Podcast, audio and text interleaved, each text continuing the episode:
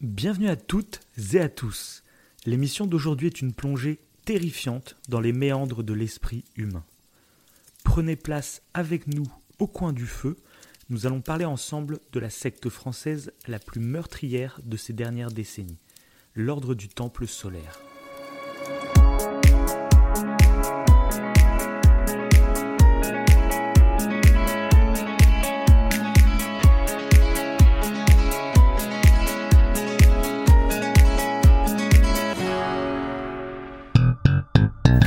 Madame, Monsieur, bonsoir. Seule une sorte de folie et d'hystérie collective semble pouvoir expliquer le carnage qui s'est déroulé euh, dans deux petits villages suisses à quelques dizaines de kilomètres de Genève. Euh, deux drames presque simultanément dans des chalets à Chéry et à Salvan. Les adeptes d'une secte, l'ordre du Temple solaire, se sont euh, suicidés. Bonjour, bonsoir, je suis Davin, il est Wivo, et nous sommes de retour aujourd'hui avec une émission fait divers. On va parler d'un sujet assez sensible, celui des sectes, plus particulièrement d'une secte, celle de l'ordre du Temple solaire. Mais avant tout, monsieur Wivo, comment vas-tu? Très bien. Encore une fois, hein, moi je suis euh, tout oui euh, sur cette histoire de fait divers, hein, pour la petite davinstigation, comme je l'appelle à chaque fois. C'est ça. Non, ça va être super intéressant. Surtout que je pense que ça va amener euh, plein de sujets. euh, sur, ouais, euh, carrément. Bah en fait, je vais tout vous dire. euh, Ah, ça fait plusieurs semaines, voire plusieurs mois, parce que la dernière, la dernière émission fait divers, c'était donc sur l'affaire Jean-Claude Roman. Mhm. mais ça fait quelques mois, j'ai même pas regardé quand c'était exactement. Euh, mais du coup, ça fait plusieurs mois que je suis sur une affaire que je me renseigne petit à petit, je monte un peu mes notes, tout ça pour préparer la mission. Et c'était celle que je devais vous faire aujourd'hui. Mais je ne vais pas vous la spoiler parce que il y a un peu plus d'une semaine, euh, j'ai écouté un podcast, un podcast qui s'appelle Les Voix du crime, qui est produit par RTL. Et ce podcast revenait avec euh, une personne qui a perdu euh, dans une secte, euh, à cause d'une secte, sa mère et son frère. Et il expliquait un peu tout ça. Et, et de l'entendre parler, en fait, ça m'a. Ça fait tristement écho, je trouve, à des événements qu'on vit euh, tout- un peu tous les jours. Euh, Ouais. et du coup, je me suis dit, bah vas-y, en fait, je vais me renseigner à fond parce que donc l'émission, je vous invite à la voir. hein, euh, elle est toujours disponible. Et mais du coup, je vais pas parler de la même chose que lui. Lui, dans le podcast, revient vraiment sur son affaire personnelle, euh, ce qu'il a vécu. Il va parler aussi de, des- des procès qui en sont qui en ont découlé. Moi, je vais raconter un peu toute la genèse de cette secte, toute l'histoire. Donc, c'est un peu deux podcasts, je pense, qui pourraient se compléter. Il faut nous écouter en premier pour vraiment avoir bien le contexte de, de- de toute cette affaire. Et ensuite, vous pouvez aller chez eux pour écouter une version plus intime de cette affaire. Voilà. Mm, ok. Moi, c'est intéressant. Donc toi aussi, je t'inviterai. Je t'ai bah dit, ouais, carrément. ne te spoil pas. Donc je te- je- à chaque fois ces émissions, vous le savez, j'aime bien que Wivo découvre avec vous les affaires dont que je vais parler. Euh, du coup, bah, je t'inviterai aussi à aller écouter ce podcast, mais après l'émission, du coup. Je vais faire maintenant. Pendant que tu parles. Alors, ça me fait penser que euh, je vais glisser aussi un livre que je conseille aux gens. Je pense qu'il peut euh, euh, parfaitement en fait euh, coller à ce podcast qu'on va faire aujourd'hui. C'est Quand est-ce qu'on biaise de Thomas Durand, qui a la chaîne YouTube La Tronche en Billet? Et bah, le, le titre, c'est Quand est-ce qu'on biaise Comment ne pas se faire manipuler, justement? Et ça parle justement de certains traits psychologiques, de certains biais cognitifs euh, qui font qu'en fait, on a tendance parfois à se laisser influencer, à se laisser manipuler. Et je trouve que c'est intéressant. Donc le livre, euh, donc euh, quand est-ce qu'on biaise Je le conseille aux gens. Je le trouve super intéressant. Et je pense que de toute façon, on, parlera peut-être de certains trucs là durant cette émission. Mais voilà, ça s'allie bien Pardon. À ce fait divers. C'est pas grave. si tu peux m'aider me cracher dessus, par contre. Merci. Et donc c'est assez intéressant d'en d'en parler parce que moi en fait ça m'a pris depuis tout petit. Mhm. Euh, enfin tout petit. Quand j'étais à l'école, ça doit être au collège, je sais plus, quand on fait la Seconde Guerre mondiale, je me suis toujours posé la question de comment un peuple pouvait basculer dans l'horreur, euh, comme, euh, comme, comme ça a été le cas pour tous les nazis finalement. À quel moment en fait tu peux basculer au point de, de valider de telles atrocités. Mhm. Donc, c'est vraiment une question que je me posais quand j'étais tout petit. J'arrivais pas à comprendre comment tu pouvais vriller à ce point-là. Parce que je refuse de croire qu'il y, a, enfin, il y a des gens, des psychopathes, des sociopathes qui, qui veulent le mal, tu vois, qui, qui, qui ont pas de sentiments, donc voilà. Mais c'est pas, c'est pas du tout la globalité. C'est complètement différent quand c'est euh, un groupe de personnes euh, qui se met à agir de la sorte. Ouais, Pour moi, c'est- ça, voilà, c'est- troublant. Ils font parce que souvent, parfois, le- ce groupe de personnes euh, a l'impression, au contraire, d'être bienveillant. C'est ça qui est assez, euh, assez. euh, C'est ça. parfois, je pense pas tout le temps, mais parfois ils ont peut-être. euh, ils non, mais c'est ça qui est très intéressant, c'est justement, en commençant, donc moi, depuis tout petit, j'avais cette interrogation, et du coup, ça m'a vraiment poussé Mhm. à, à m'interroger. Je sais pas, quand, on s- quand on s'est rencontrés à l'époque, je sais pas si tu te rappelles, un des premiers trucs que je t'avais dit, c'était J'aimerais bien lire Mein Kampf. Le charmé, c'est. Ah d'accord, donc euh, ok, oui, ok, on se connaît pas, c'est et, euh, et donc c'est pas du tout euh, pas pour, pour faire de l'apologie hein, du nazisme. hein. Et c'était, je me disais, bah, ce livre, c'est un peu euh, une des raisons euh, qui, enfin, c'est un peu comment dire le- le- la base du lavage de cerveau des nazis, on va dire. C'est Ouais. avec ce livre qu'il a réussi à, à développer son idéologie. Et je me dis, si ça a aussi bien marché, c'est qu'à l'intérieur, bah, en fait, euh, il y a des techniques de manipulation qui sont très efficaces. Et du coup, j'ai toujours été curieux. Euh, J'ai toujours voulu me dire, bah, un jour, il faudrait que je le lise. Et bah, en fait, je l'ai jamais lu jusqu'à aujourd'hui. Euh, je suis pas non plus à la recherche à fond de, de le lire, mais du coup, j'ai toujours eu un peu cette, euh, cette démarche de, de me renseigner sur les, les sectes, que ce soit par exemple la scientologie ou Mhm. d'autres sectes euh, comme celle de Johnstone. Ou... Il y a pas mal de sectes, j'aime bien en fait me renseigner, même plus proche de nous avec les événements avec Daesh, etc. Où euh, au lieu de catégoriser, on va dire, les terroristes comme des, des fous, tu vois, c'est trop simple de dire c'est juste des fous, voilà.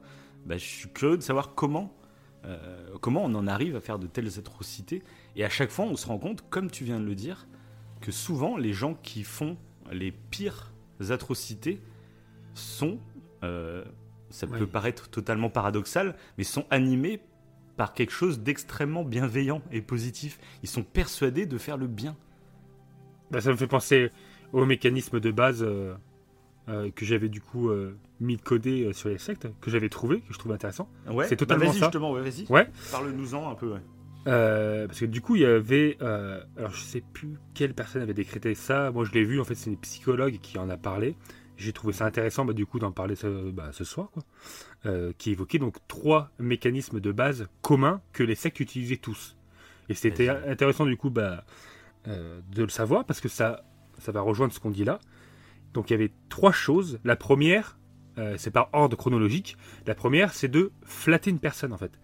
De flatter une personne parce que souvent, comme tout le monde, en fait, on a tous besoin d'approbation. On a besoin de reconnaissance, on a besoin de voilà. Et euh, du coup, bah, le leader, il va nous flatter et nous, bah, ça va nous attirer un petit peu. Et il Surtout va, en plus, si on est quelqu'un ouais, d'un peu. Même pas en fait. Non, j'ai envie de dire même pas. C'est un peu un cliché de dire que c'est des gens faibles, des gens qui sont ouais, euh, souvent, en dépression. de- Alors c'est le cas pour certains, bien entendu, c'est le cas. On est en manque de reconnaissance ou quoi, on a besoin de quelque chose. Mais c'est pas tout le temps le cas. hein. Des Mhm. fois, c'est juste des gens qui veulent un plus dans leur vie, qui peut-être même Eh ben, prévoient un intérêt.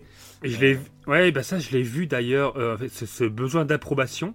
En fait, on est tous amenés euh, dans notre vie, on pourrait dire entre guillemets, à être vulnérables à un moment donné parce que peut-être on a eu un deuil dans notre famille, on a eu, euh, euh, on a une remise en question totale de nous-mêmes parce qu'on a une crise, je sais pas, de la quarantaine, je dire n'importe quoi. On a, voilà, on a besoin de, de réponses à nos questions ou autres. On, euh, on est, on a des problèmes familiaux qui sont trop prenants et du coup, c'est un moment où, qui nous rend vulnérables et c'est à ce moment-là où, en fait, où ça peut être dangereux parce que le, le leader de la secte, en nous valorisant, on va être attiré. Et là où le piège, en fait, presque euh, commence à se refermer sur nous, c'est quand il va évoquer l'idée d'un monde meilleur. Euh, évoquer Mhm. l'idée que euh, il va nous apporter bah, des réponses à nos questions, même si elles sont fausses, euh, c'est pas le problème. On a des réponses à nos questions. Et euh, de ce fait, en plus de répondre à nos questions, il va essayer de nous isoler encore plus des autres. Si on commence à Ah, être isolé par, par je sais pas, parce que bah, justement, on est pendant un deuil, euh, on a besoin d'être seul. C'est pas le cas pour tout le monde. hein. On a besoin d'être entouré ou autre. Mais en tout cas, lui, ce qu'il va essayer, c'est de nous isoler. C'est le deuxième mécanisme. Essayer de nous isoler des autres. Et c'est là, je trouve, le plus euh, pernicieux. C'est en pour nous isoler, il va parler euh, d'une idéologie particulière en disant que ça, c'est la vérité. Et si toi, tu la comprends, c'est que tu es intelligent. Si les autres la comprennent pas, c'est parce que ils sont pas éveillés. Ils sont pas assez in- intelligents. Ils sont pas voilà. Et du coup, ça, ce deuxième, j'ai envie de dire, ce deuxième mécanisme, ça va vraiment nous, euh, nous, comme, nous, nous faire un déclic. Et on va se dire, bah ouais, Mhm. euh, bah ouais, c'est vrai que important. ouais, en important. C'est ça. Et ça nous isole. Parce que si quelqu'un vient nous parler pour nous dire Attends, t'es en, train de- t'es en train de partir très loin, euh, bah, dans ta tête, tu vas te dire euh, Non, mais c'est c'est que tu n'y connais rien. En gros, tu t'es pas éveillé, t'es Hmm es dans ton petit monde, hein, t'es un petit mouton tout gentil. Et moi, par contre, je suis quelqu'un de. c'est ça. de- Mais- Je connais la vérité, moi, tu vois. Mais c'est le Et pire, ça, c'est on le voit dans tellement ça. de sujets. Mais oui, Et c'est pas que les sectes, ça, on s'en rend compte, mais même Mais dans certains mouvements écologistes, hein. moi je suis pour Et les. dans plein de sujets, c'est et ça plein qui me gêne ça- beaucoup.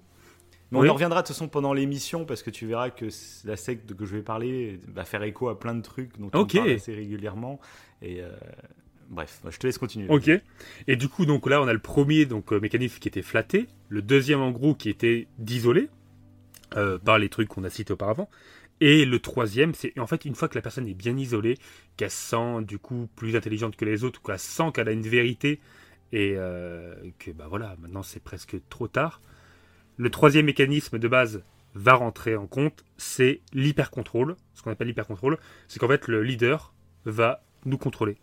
Il va nous contrôler en disant, euh, en continuant dans ce délire que seul lui détient la vérité et que les autres sont des menteurs. Et à partir de ce moment-là, en fait, on est comme bloqué parce que euh, à partir du moment où on était dans une situation, on était vulnérable et qu'on a, on sait comment dire, euh, éloigné de nos proches et qu'on est rentré dans ce groupe. Il n'y a pas que le leader, en plus c'est une communauté après. C'est qu'on est, il y a plusieurs membres. Oui, c'est ça. C'est ça qui est ça. plus permissif aussi, c'est que. Mais même un autre petit détail aussi, ça Ouais. je l'avais beaucoup vu euh, concernant la scientologie.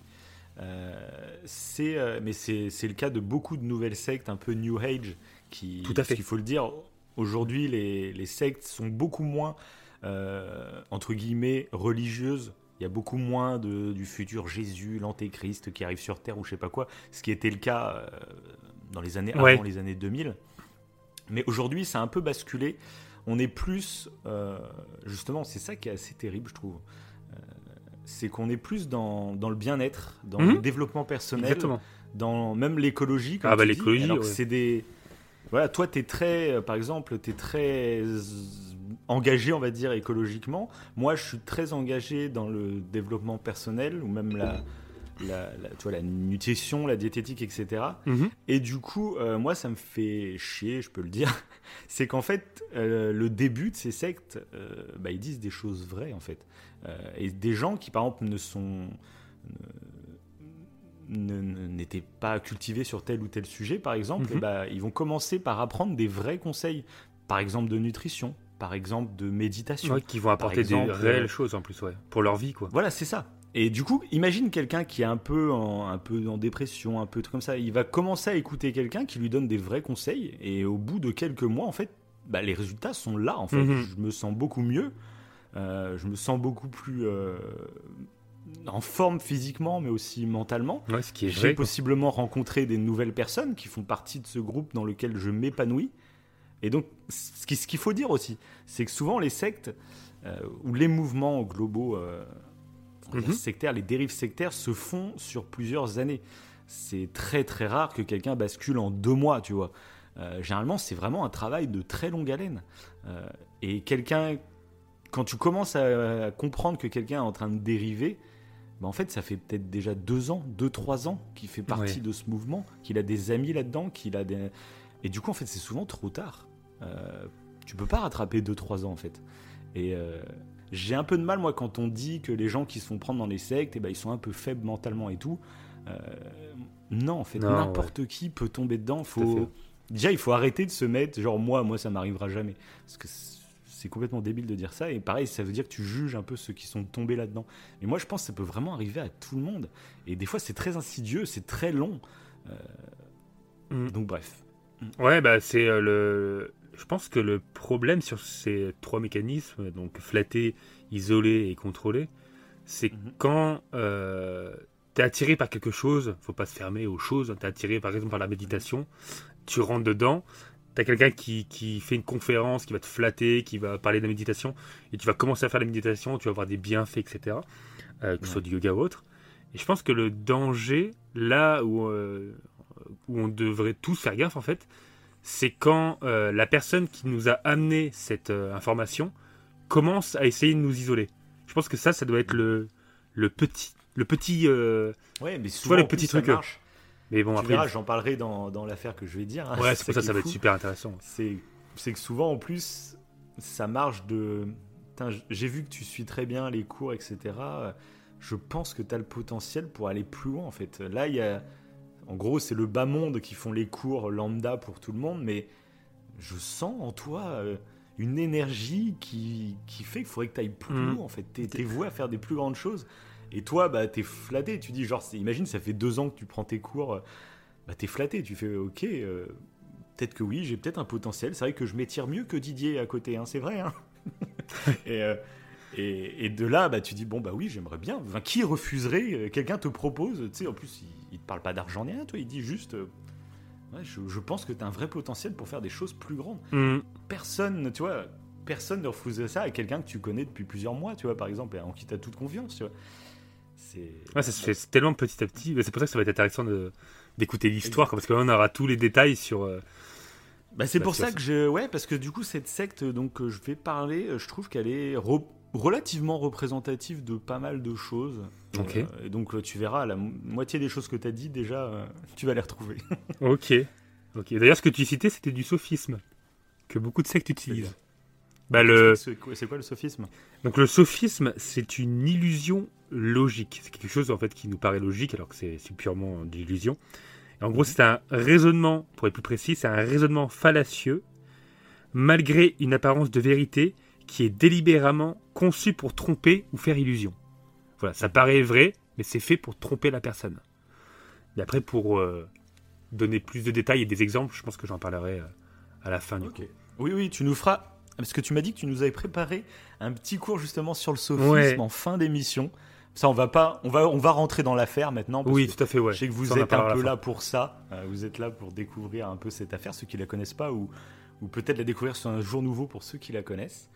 Euh, mais avant tout, je voudrais juste, pour conclure un peu cette intro, euh, bah juste dire que en, en 2021, on a en France compter approximativement, je ne sais pas comment ils comptent exactement, mais c'est par la Mivilude, donc c'est l'organisme qui s'occupe des dérives sectaires en France.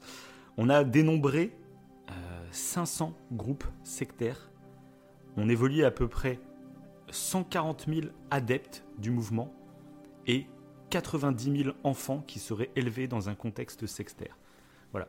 Juste pour prendre un peu conscience que.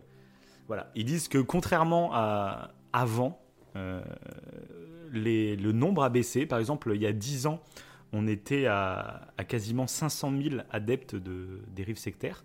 On est descendu à 140 000. Sauf que, bah, bien sûr, avec la pandémie, euh, c'est en train de remonter. Hein. Euh, et, aujourd'hui, on analyse ça plus avec des plus petits groupes. Avant, c'était des grosses institutions, comme par exemple la scientologie, etc., qui avaient vraiment des milliers et des milliers de membres. Là, aujourd'hui, c'est plus des petits groupes qui se créent et qui vivent euh, en parallèle, on va dire, de, de, la réalité, quoi, bref. Bon, bah, sur l'histoire, je pense que tout le monde est, est aux aguets, là. Tout le monde a envie d'écouter l'histoire. Eh bah, eh bah, allez, hein, on est parti, je crois. Allez, c'est parti. Mais avant tout, je vais y penser avant de démarrer l'émission. Ouais. Mais n'hésitez pas, ah oui, si vous aimez ce genre d'émission, bah, à nous le dire, à nous laisser un petit commentaire Suivant la plateforme sur laquelle vous nous écoutez, bah, un petit 5 étoiles ou un petit pouce bleu. Et d'ailleurs, sur YouTube, on est bientôt 1000 abonnés. c'est, mm. à la base, on avait mis nos émissions sur YouTube. On savait. Sans grand C'est espoir. pas la plateforme. hein, ouais, c'est pas la c'est plateforme pour faire des émissions de deux heures, concrètement. Mais on les avait mis au cas où. Et puis peut-être que ça pourrait nous servir pour d'autres projets YouTube. Et là, on arrive bientôt à 1000. On y est bientôt. Donc allez-y. euh, Parce qu'il y a une petite émission spéciale de Wivo qui devrait pas tarder à arriver. Et je vous en dis pas plus. Et du coup, bah voilà, c'est pour vous dire merci à tous. Ah Et puis, merci bah à voilà, tous les commentaires aussi. hein. Vrai que sur- même sur YouTube, il y en a beaucoup. hein, Ouais, c'est ça, parce que YouTube. ça Mm. peut paraître pas beaucoup pour certains, mais bon, nous, voilà, euh, euh, si vous nous écoutez, vous le savez, on a des métiers à côté, on n'est pas du tout produit par un média ou je ne sais quoi, on est totalement. euh, on est, On est indépendant. indépendant. hein. Ah oui, on est vraiment. euh, On a- c'est le plus indépendant possible hein, qui existe. voilà, on n'a pas de, on n'a pas de budget pour faire de la pub, on n'a pas de budget pour euh, même la qualité de nos micros. C'est pas, le- on n'est pas en studio hein, pour enregistrer. Hmm. Donc bah, nous, c'est énorme. Et chaque commentaire que vous nous laissez, euh, bah, vraiment, c'est ce qui nous motive. Et, et nous, on kiffe ce qu'on est en train de faire. Et, et voilà. C'est un petit message, un peu d'amour avant de commencer euh, cette bien. histoire. euh. Oui. Qui Un sera peu- un peu. Ouais, voilà, c'est ça. Et bah c'est parti. Donc, l'histoire va commencer le 4 octobre 1994. Donc on se trouve au Québec, dans le petit village de Maureen Heights. Un chalet va brûler. Il va y avoir un incendie assez, assez immense. Les pompiers vont être dépêchés sur place. Ils vont éteindre le feu. Et puis petit à petit, la police va arriver. Ils vont commencer à rentrer à l'intérieur des décombres pour fouiller, voir s'il y a d'éventuelles victimes. Et en effet, ils vont trouver euh, un couple allongé sur un lit, totalement carbonisé par l'incendie. Il s'agit de Colette et Jerry Genoux. C'est les deux locataires de ce, de ce chalet. Et ils ont, on se demande, parce qu'ils sont vraiment allongés, il y aura une autopsie qui va être faite, qui va révéler qu'ils ont consommé des médicaments, mais ils n'auront aucune trace de coup, aucune trace d'impact de balle par exemple. Euh, la conclusion des policiers, c'est qu'ils se sont suicidés. Euh, Ils ont brûlé dans la maison, on ne sait pourquoi, mais ils étaient allongés tous les deux sur leur lit et ils ont pris feu, tout simplement. Bref, c'est une affaire qui va faire grand bruit dans le village et un peu même dans tout le Québec, parce que forcément, c'est quand même bizarre. Mais là où ça va devenir très bizarre, c'est que le lendemain, à plus de 5000 km, en Suisse, plus précisément à dans le village de Chéry, mais à 85 km dans le village de Grange aussi, deux chalets vont eux aussi prendre feu simultanément, en même temps, en pleine nuit. Et là, ce qui est un peu plus euh, troublant, c'est que bah, les pompiers, en rentrant dans le premier chalet à Chéry, ils vont tomber sur un vieux monsieur dans son lit, pareil, allongé. Mais là, le corps semble très raide, euh, comme s'il était mort avant euh, l'incendie. Il est brûlé, bien entendu, mais euh, le corps est très raide, comme s'il était déjà, bah, il y avait déjà la raideur cadavérique, tu vois, avant, avant que le feu l'atteigne. Et détail encore plus troublant, c'est qu'il a un impact de balle dans le crâne. Voilà. Donc les policiers vont continuer à fouiller euh, le chalet et ils vont découvrir sur une paroi une sorte d'entrée un peu secrète. Ils vont se faufiler à l'intérieur et là l'ambiance va totalement changer. Les murs vont être recouverts d'une sorte de toile rouge. Il va y avoir des bougies, il va y avoir des... En gros, ils sont dans une sorte de chapelle. Et en arrivant au centre, ils ont une vision d'horreur. Ce qu'ils observent, plus de enfin, 22 cadavres étalés en forme d'étoile dans le chalet. Tous morts, certains ligotés, certains avec des impacts de balles, certains avec des sacs poubelles sur la tête. Voilà. Et c'est cette euh, la, la, la chapelle était sous le chalet? En fait, c'était C'était enterré sous. euh, ouais, bah, Ah ouais. enterré, je sais pas, mais en tout cas, ouais, c'était euh, un peu genre secret, tu vois. ok. Dans l'autre, euh, donc à 85 km, il y a un autre chalet donc, que je te disais qui brûlait aussi. Mhm. Et à l'intérieur, là, euh, carrément vraiment dans la salle principale, ils vont faire la macabre découverte de 25 cadavres. Un peu plus dispositionnés un peu n'importe comment, on va dire. Il y en a, il y a par exemple une grand-mère qui est assise sur son fauteuil avec un sac poubelle sur la tête et complètement carbonisé. Il y a des, des enfants, des enfants de 12, 11 ans qui sont allongés comme s'ils dormaient mais totalement carbonisés. Bref, ça va être... euh, Là, ça va faire vraiment un bruit monumental. Surtout qu'on va s'apercevoir que le propriétaire de ces deux chalets est aussi le propriétaire de, des deux chalets voisins des- du couple au Canada. Ok. Donc là, forcément, bon, ça Ouais, attire un peu. a un lien. euh, on crée un lien, on se dit, mais qu'est-ce qui se passe? Les policiers, du coup, vont retourner fouiller en détail la, la maison qui a brûlé au Canada. Euh, Ils n'avaient rien observé d'anormal, sauf qu'en visitant donc les maisons voisines, qui étaient euh, vides, et qui n'avaient pas brûlé, bah, ils vont découvrir en fait des dispositifs pour euh, des dispositifs pour enflammer, on va dire, les maisons, mais qui n'auront pas marché. Les, les- voilà. Ça n'a pas marché, c'est pour ça que les maisons n'ont pas brûlé, les deux maisons, mais ils vont découvrir personne dans ces deux maisons. Euh, C'était vide, mais il y avait les installations pour tout faire brûler. Ils font, c'est quand même bizarre. Ils vont retourner dans la maison principale, là où il y avait le couple, pour fouiller.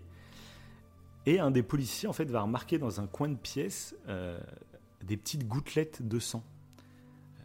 Là, il se dit, bon, on va amener les experts avec le luminol et tout le, tout le truc pour, pour, pour voir s'il y a d'autres euh, tâches qu'on ne verrait pas à l'œil nu. Et là, c'est la grosse surprise. En passant le luminol, ils se rendent compte qu'en fait, euh, la pièce est remplie de sang. Il y a des gouttes partout, sur les murs, sur le plafond, sur le sol. On voit qu'il y a du sang qui a été lavé. On se dit, mais qu'est-ce qui s'est passé dans cette baraque? Et donc, ils vont fouiller encore plus en détail. Et derrière des cartons, ils vont voir un petit placard, en fait, qui était caché par les cartons. Et en ouvrant le placard, ils vont découvrir trois cadavres.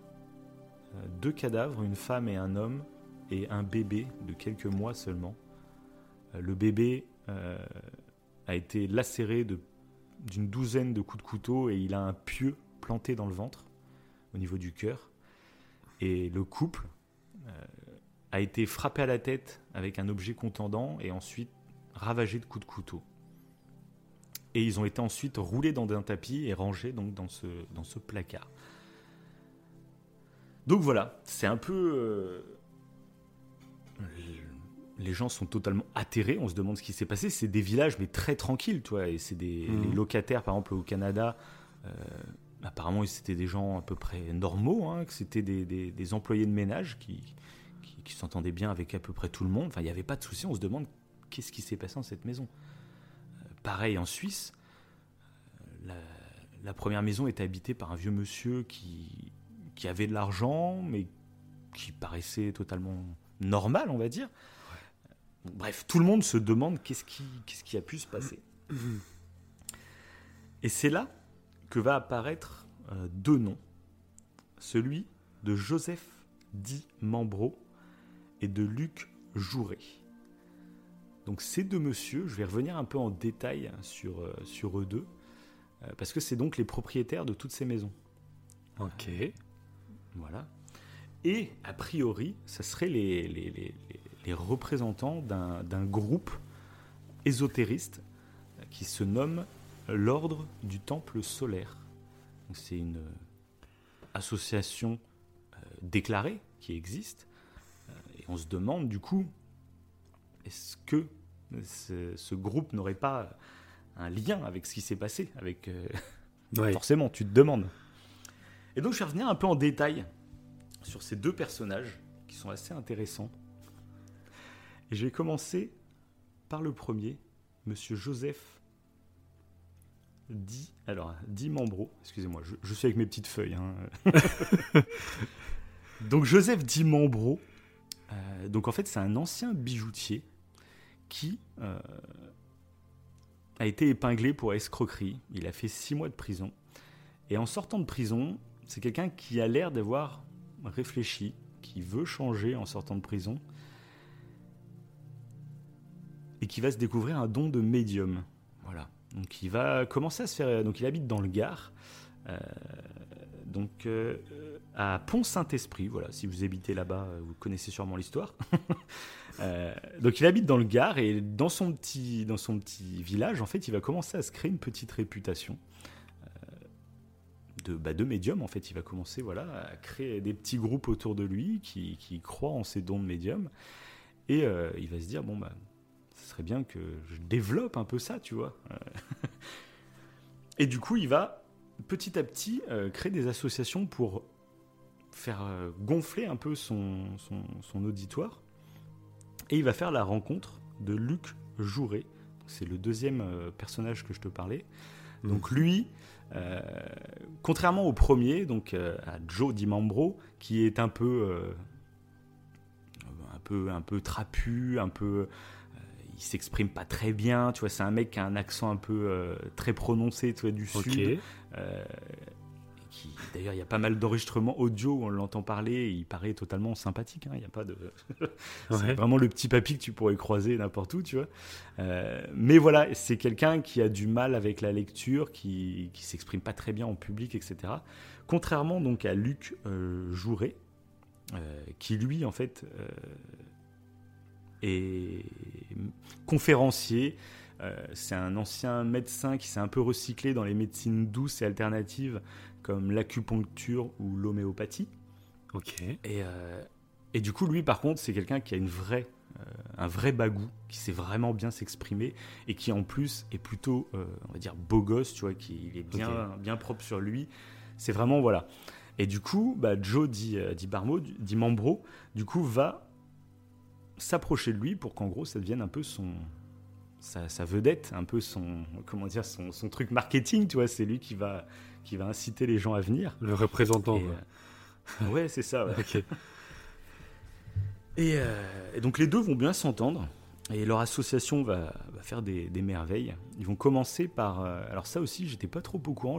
J'ai appris un peu en découvrant sur le, sur cette affaire-là, c'est qu'il y a pas mal, pas de, pas de sectes, c'est considéré comme bah, des associations aussi. Euh, c'est des, souvent des descendants, par exemple, d'anciennes familles euh, très, très importantes en France, des anciennes familles royales. Et euh, eux, ils vont se rapprocher en fait d'associations de descendants de chevaliers des Templiers. Donc ça, c'est d'anciens moines soldats qui sont partis faire les croisades, tout ça. Enfin, tu sais, as déjà entendu un peu l'histoire. Et euh, du coup, il y a des familles qui perpétuent un peu la tradition en continuant à faire des cérémonies pour rendre hommage à leurs ancêtres, en fait. Et euh, Luc Jouret, en fait, va rentrer dans une de ces associations qui s'appelle l'ORT. Non, l'OTS. Non, pardonnez-moi. L'OTS, c'est l'ordre du temple solaire, je suis bête. Donc c'est l'ORT. Et, euh, et en gros, il va faire très ami avec le leader de ce groupe. Et à la mort de ce leader, en fait, Luc Jouret va prendre le leadership de cette association en changeant drastiquement les préceptes, ce qui va déplaire à énormément d'adeptes de cette association, ce qui fait qu'il va vraiment y avoir une scission, euh, où en gros, euh, ceux qui ne sont pas d'accord en fait, vont, créer leur propre association, et puis Luc, Jouret va, va, continuer dans sa voie avec ceux qui veulent rester, on va dire. Mais en gros, euh, ils vont s'en servir pour créer une nouvelle association, donc l'ordre du Temple solaire, qui va être un peu, voilà, euh, ils vont se servir de, tout, cet héritage des Templiers pour créer un peu leur mouvement à eux, qui vont moderniser, qui vont voilà, rattacher un peu à leur truc. Et petit à petit, en fait, euh, bah, c'est là que c'est intéressant parce que ça, ça, me fait penser à ce que tu disais tout à l'heure. Mhm. C'est qu'une des techniques, principal, par exemple, de Luc Jouret, c'est qu'il faisait pas mal de conférences sur euh, le sens de la vie, sur euh, euh, comment faire pour être heureux dans la vie, comment éduquer ses enfants, comment, enfin plein de choses, tu vois, dans, ce délire-là. Et souvent, bah, en fait, c'était dans ces, dans ces conférences, par exemple, il faisait monter quelqu'un sur scène et il lui expliquait, bah, en fait, je sens une énergie en toi, je sens quelque chose de, de, de très fort chez toi. Voilà, la, si la Continuer, voilà, non mais c'est exactement ce que tu disais tout à l'heure, ce qui était drôle. C'est que voilà, en pleine conférence, puis imagine, imagine. Déjà, si tu vas à ce genre de conférence, c'est peut-être que tu es en recherche d'un sens à ta vie, tu es, en recherche de quelque chose, tu vois. Si tout va bien dans ta vie, t'es trop occupé, toi, t'as pas le temps d'aller voir des conférences là-dessus, j'ai envie de dire, tu vois. Mm. Euh, donc, euh, Ouais, déjà, besoin de répondre d'aller à dans une- question. Ouais, voilà, ouais. Ouais, et puis c'est- pas juste faire une recherche sur Internet sur deux ou trois Oui, sujets, c'est tu ouais. vraiment faire la démarche, euh, déjà de payer pour aller voir une conférence. Oui, en plus, ouais. Euh, et donc, imagine, tu es dans cet état d'esprit, on va dire globalement. Et en plus, le conférencier, bah, en fait, il te fait monter sur scène et devant tout le monde, euh, bah, il semble épaté par toi. Imagine mentalement, euh, voilà, t'es t'es même plus flatté, là, t'es honoré, tu vois. t'es- Puis en Non, plus, mais oui, c'est sûr. qui- Si, oui, tu te sens, un- tu dois te sentir vachement bien, en fait. Devant, ouais, tu. Exactement, c'est très particulier. Ça m'est jamais arrivé. c'est ça. Ça m'est jamais Moi, non, bah oui, bah, j'ai jamais été à une conférence comme ça, mais on pourrait Oui, y aller, un de ces quatre. Moi, je savais qu'à un moment, à un moment, je divague un peu, mais à un moment, j'avais voulu euh, euh, aller dans des conférences de scientologie, justement. À un moment, j'étais très sur la scientologie. hein. Parce qu'il y en a vraiment, il y a beaucoup de succursales en France. hein. Il y a vraiment des, il y a même des Mhm. petites églises scientologues en France. hein. Euh, donc c'est. Je l'ai appris en regardant les documentaires là-dessus, je ne savais pas du tout. Mais il y a du démarchage dans les rues et tout, surtout sur Paris et dans les grandes villes, hein, bien entendu. Mais bref, ça existe. Aujourd'hui, Ouais, alors que c'est considéré comme une secte en France et pas aux États-Unis, c'est ça? C'est pas comme ça? ben, Aux- États-Unis, il y a le, le t'as la liberté de culte qui est totale. Ah, ouais, ok. C'est comme la liberté d'expression qui est totale en, aux États-Unis. fait. aux États-Unis, tu peux faire une émission de radio euh, ouvertement raciste. Mhm. Et on peut Oui, tu vois des, des membres ça, du Ku Klux Klan des fois parler. Ouais. Ouais, ouais. Oui, non, mais c'est voilà. Et pareil pour les pour les cultes. Euh, c'est pour ça qu'il y a beaucoup de sectes qui essayent de migrer, on va dire, euh, en Amérique, parce que justement, il y a cette liberté de culte. Et qui dit liberté de culte dit, euh, bah, tu peux implanter euh, bah, ton monument pour euh, faire venir tes, adeptes et tout. Enfin, tu vois, il y a, il y a tout un délire là-dessus. Et bref, donc voilà, Luc Jouret, bah, c'est quelqu'un. En plus, c'est vraiment tous les gens le décrivent vraiment comme quelqu'un d'ultra charismatique. C'est quelqu'un, tu vois, tu, il parle très bien. Il y a pas mal d'interviews parce que du coup, il a carrément fait des interviews après à la télé. Ça, ça me rappelle beaucoup ce qu'on voit actuellement avec le Covid, où les chaînes d'infos invitent n'importe qui. Euh, maintenant, n'importe qui peut aller donner son avis sur la crise Covid. Et des fois, quand on se renseigne euh, sur qui sont les gens qu'on entend parler à la télé, euh, il y a des gens, c'est des dingueries. Je me demande comment on fait pour les inviter sur les plateaux télé. Y a, je sais que l'autre fois, je regardais un truc, il y avait un mec, il se prenait pour le Christ, arrivé sur Terre, et Macron était Satan. Donc ça, il le disait pas en direct à la télé, mais il avait un discours euh, beaucoup plus policé, beaucoup plus euh, voilà, mais qui allait dans un sens. Et quand tu allais voir après ses vidéos sur ses, sur ses sites internet, le mec c'était ça, c'était il était en mission d'évangile pour euh, éradiquer Satan de la planète. Enfin, et ce mec, il passe à la télé, et on lui pose la question de qu'est-ce qu'il pense de, de la pandémie, tu vois. Tu, Mais pourquoi il était invité C'était quoi? Il était. euh, Il bah, justement, il était, indi- il était là pour réagir à, à ce qui se passe actuellement. Ok, sur des plateaux de débat ou même sur des émissions dont on a parlé il n'y a pas très longtemps. Euh, il Ok. est dans un documentaire, par exemple, voilà, je ne citerai pas, mais dans un documentaire très connu. Ok. Bref, voilà. Donc c'est toujours intéressant de ne pas juste lire le petit bandeau qui présente euh, tel mec comme. euh, tu sais, il y a une petite description rapide du monsieur. Vaut mieux aller vraiment se renseigner sur qui te parle avant de d'écouter ce qu'il a à te dire. Souvent, moi, j'ai envie de dire ça. Hmm, Parce que des fois, voilà, des fois, juste qui tu es, ça peut un peu te décrédibiliser, je trouve. Ouais. ouais. Et donc voilà, donc, euh, donc petit à petit, voilà, après c'est donc le- le- l'ordre du temple solaire, ça n'a pas été leur première, euh, leur premier mouvement. Euh, donc il y a eu déjà plusieurs associations sur presque une dizaine d'années, mais ils vont créer l'ordre du temple solaire officiel, on va dire, en 84. Voilà. Et donc au fil des années, bah, ils vont regrouper des gens. Et, et en fait, on se dit, des fois, tu sais, euh, quand tu entends parler des sectes, tu dis, il y a, y a tant, il y a plusieurs centaines d'adeptes et tout, tu dis, c'est énorme, comment ça se fait? Mais en fait, c'est vraiment étendu dans le temps, en fait. Et du coup, euh, tu prends une petite personne par une petite personne, tu fais une conférence devant euh, 100 personnes, et sur cette conférence, il y a un mec que tu vas réussir à séduire et Mm. qui va te rejoindre. C'est tout. Et tu as besoin, en fait, limite des 99 autres pour t'aider. Eux, ils aident inconsciemment, tu vois. Tu te sers des autres pour que lui, tu puisses le récupérer. Ce qui va. euh, La foule qui sera autour de lui va l'aider, lui, à, à- à bifurquer. En fait, c'est ça qui est. Hmm. Qui est un Il y a peu un peu un, effet boule de ça. neige. Un Bah, effet parce ça apporte plus de ouais, monde. Ouais, mais les 99 autres sont Oui, juste eux à une sont, euh, conférence et puis après ils vont passer à autre chose dans leur vie, tu vois.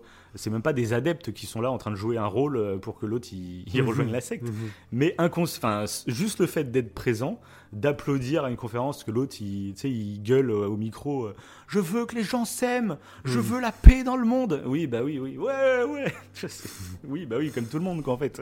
Mais souvent c'est ça. hein. C'est des fois, voilà, on te vend du truc euh, si, euh, si pas bateau, mais voilà, c'est un peu le délire. Oui, parce que en tant que quand tu décides par exemple de rentrer dans cette, euh, cette association, tu peux croire à tort que les autres qui participaient en fait à la conférence, eux aussi vont rentrer, alors que pas du tout. Du coup, toi, tu y vas Ouais, en tu peux croyant. dire- tu peux dire que, que justement, tu es quelqu'un d'un peu plus exceptionnel. Ouais, aussi, c'est vrai, c'est vrai. C'est vrai, ouais, tu aussi. te ouais. sens un peu euh, voilà quoi. Et puis c'est aussi euh, un peu la dérive. C'est quelqu'un qui va te dire moi j'ai envie que les gens soient heureux. J'ai envie d'un vrai épanouissement personnel. J'ai envie que, que que tu te lèves le matin avec le sourire. J'ai envie que j'ai envie que les Un gens euh, bah, ils aient assez d'argent pour manger. J'ai envie que les gens ils mangent des bons légumes bien frais et tout.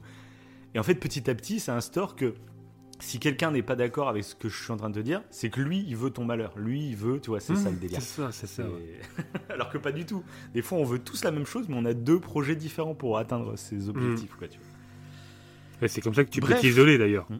des autres. Ah bah, si tu penses, c'est voilà, si tu commences à croire que les autres euh, euh, sont pas bien pour toi, même s'ils veulent pas forcément ton mal, s'ils sont ignorants et que de ce fait, bah, ils font mal les choses, ouais, tu tu t'en éloignes et tu te rapproches de certaines sectes. Ouais, c'est ça.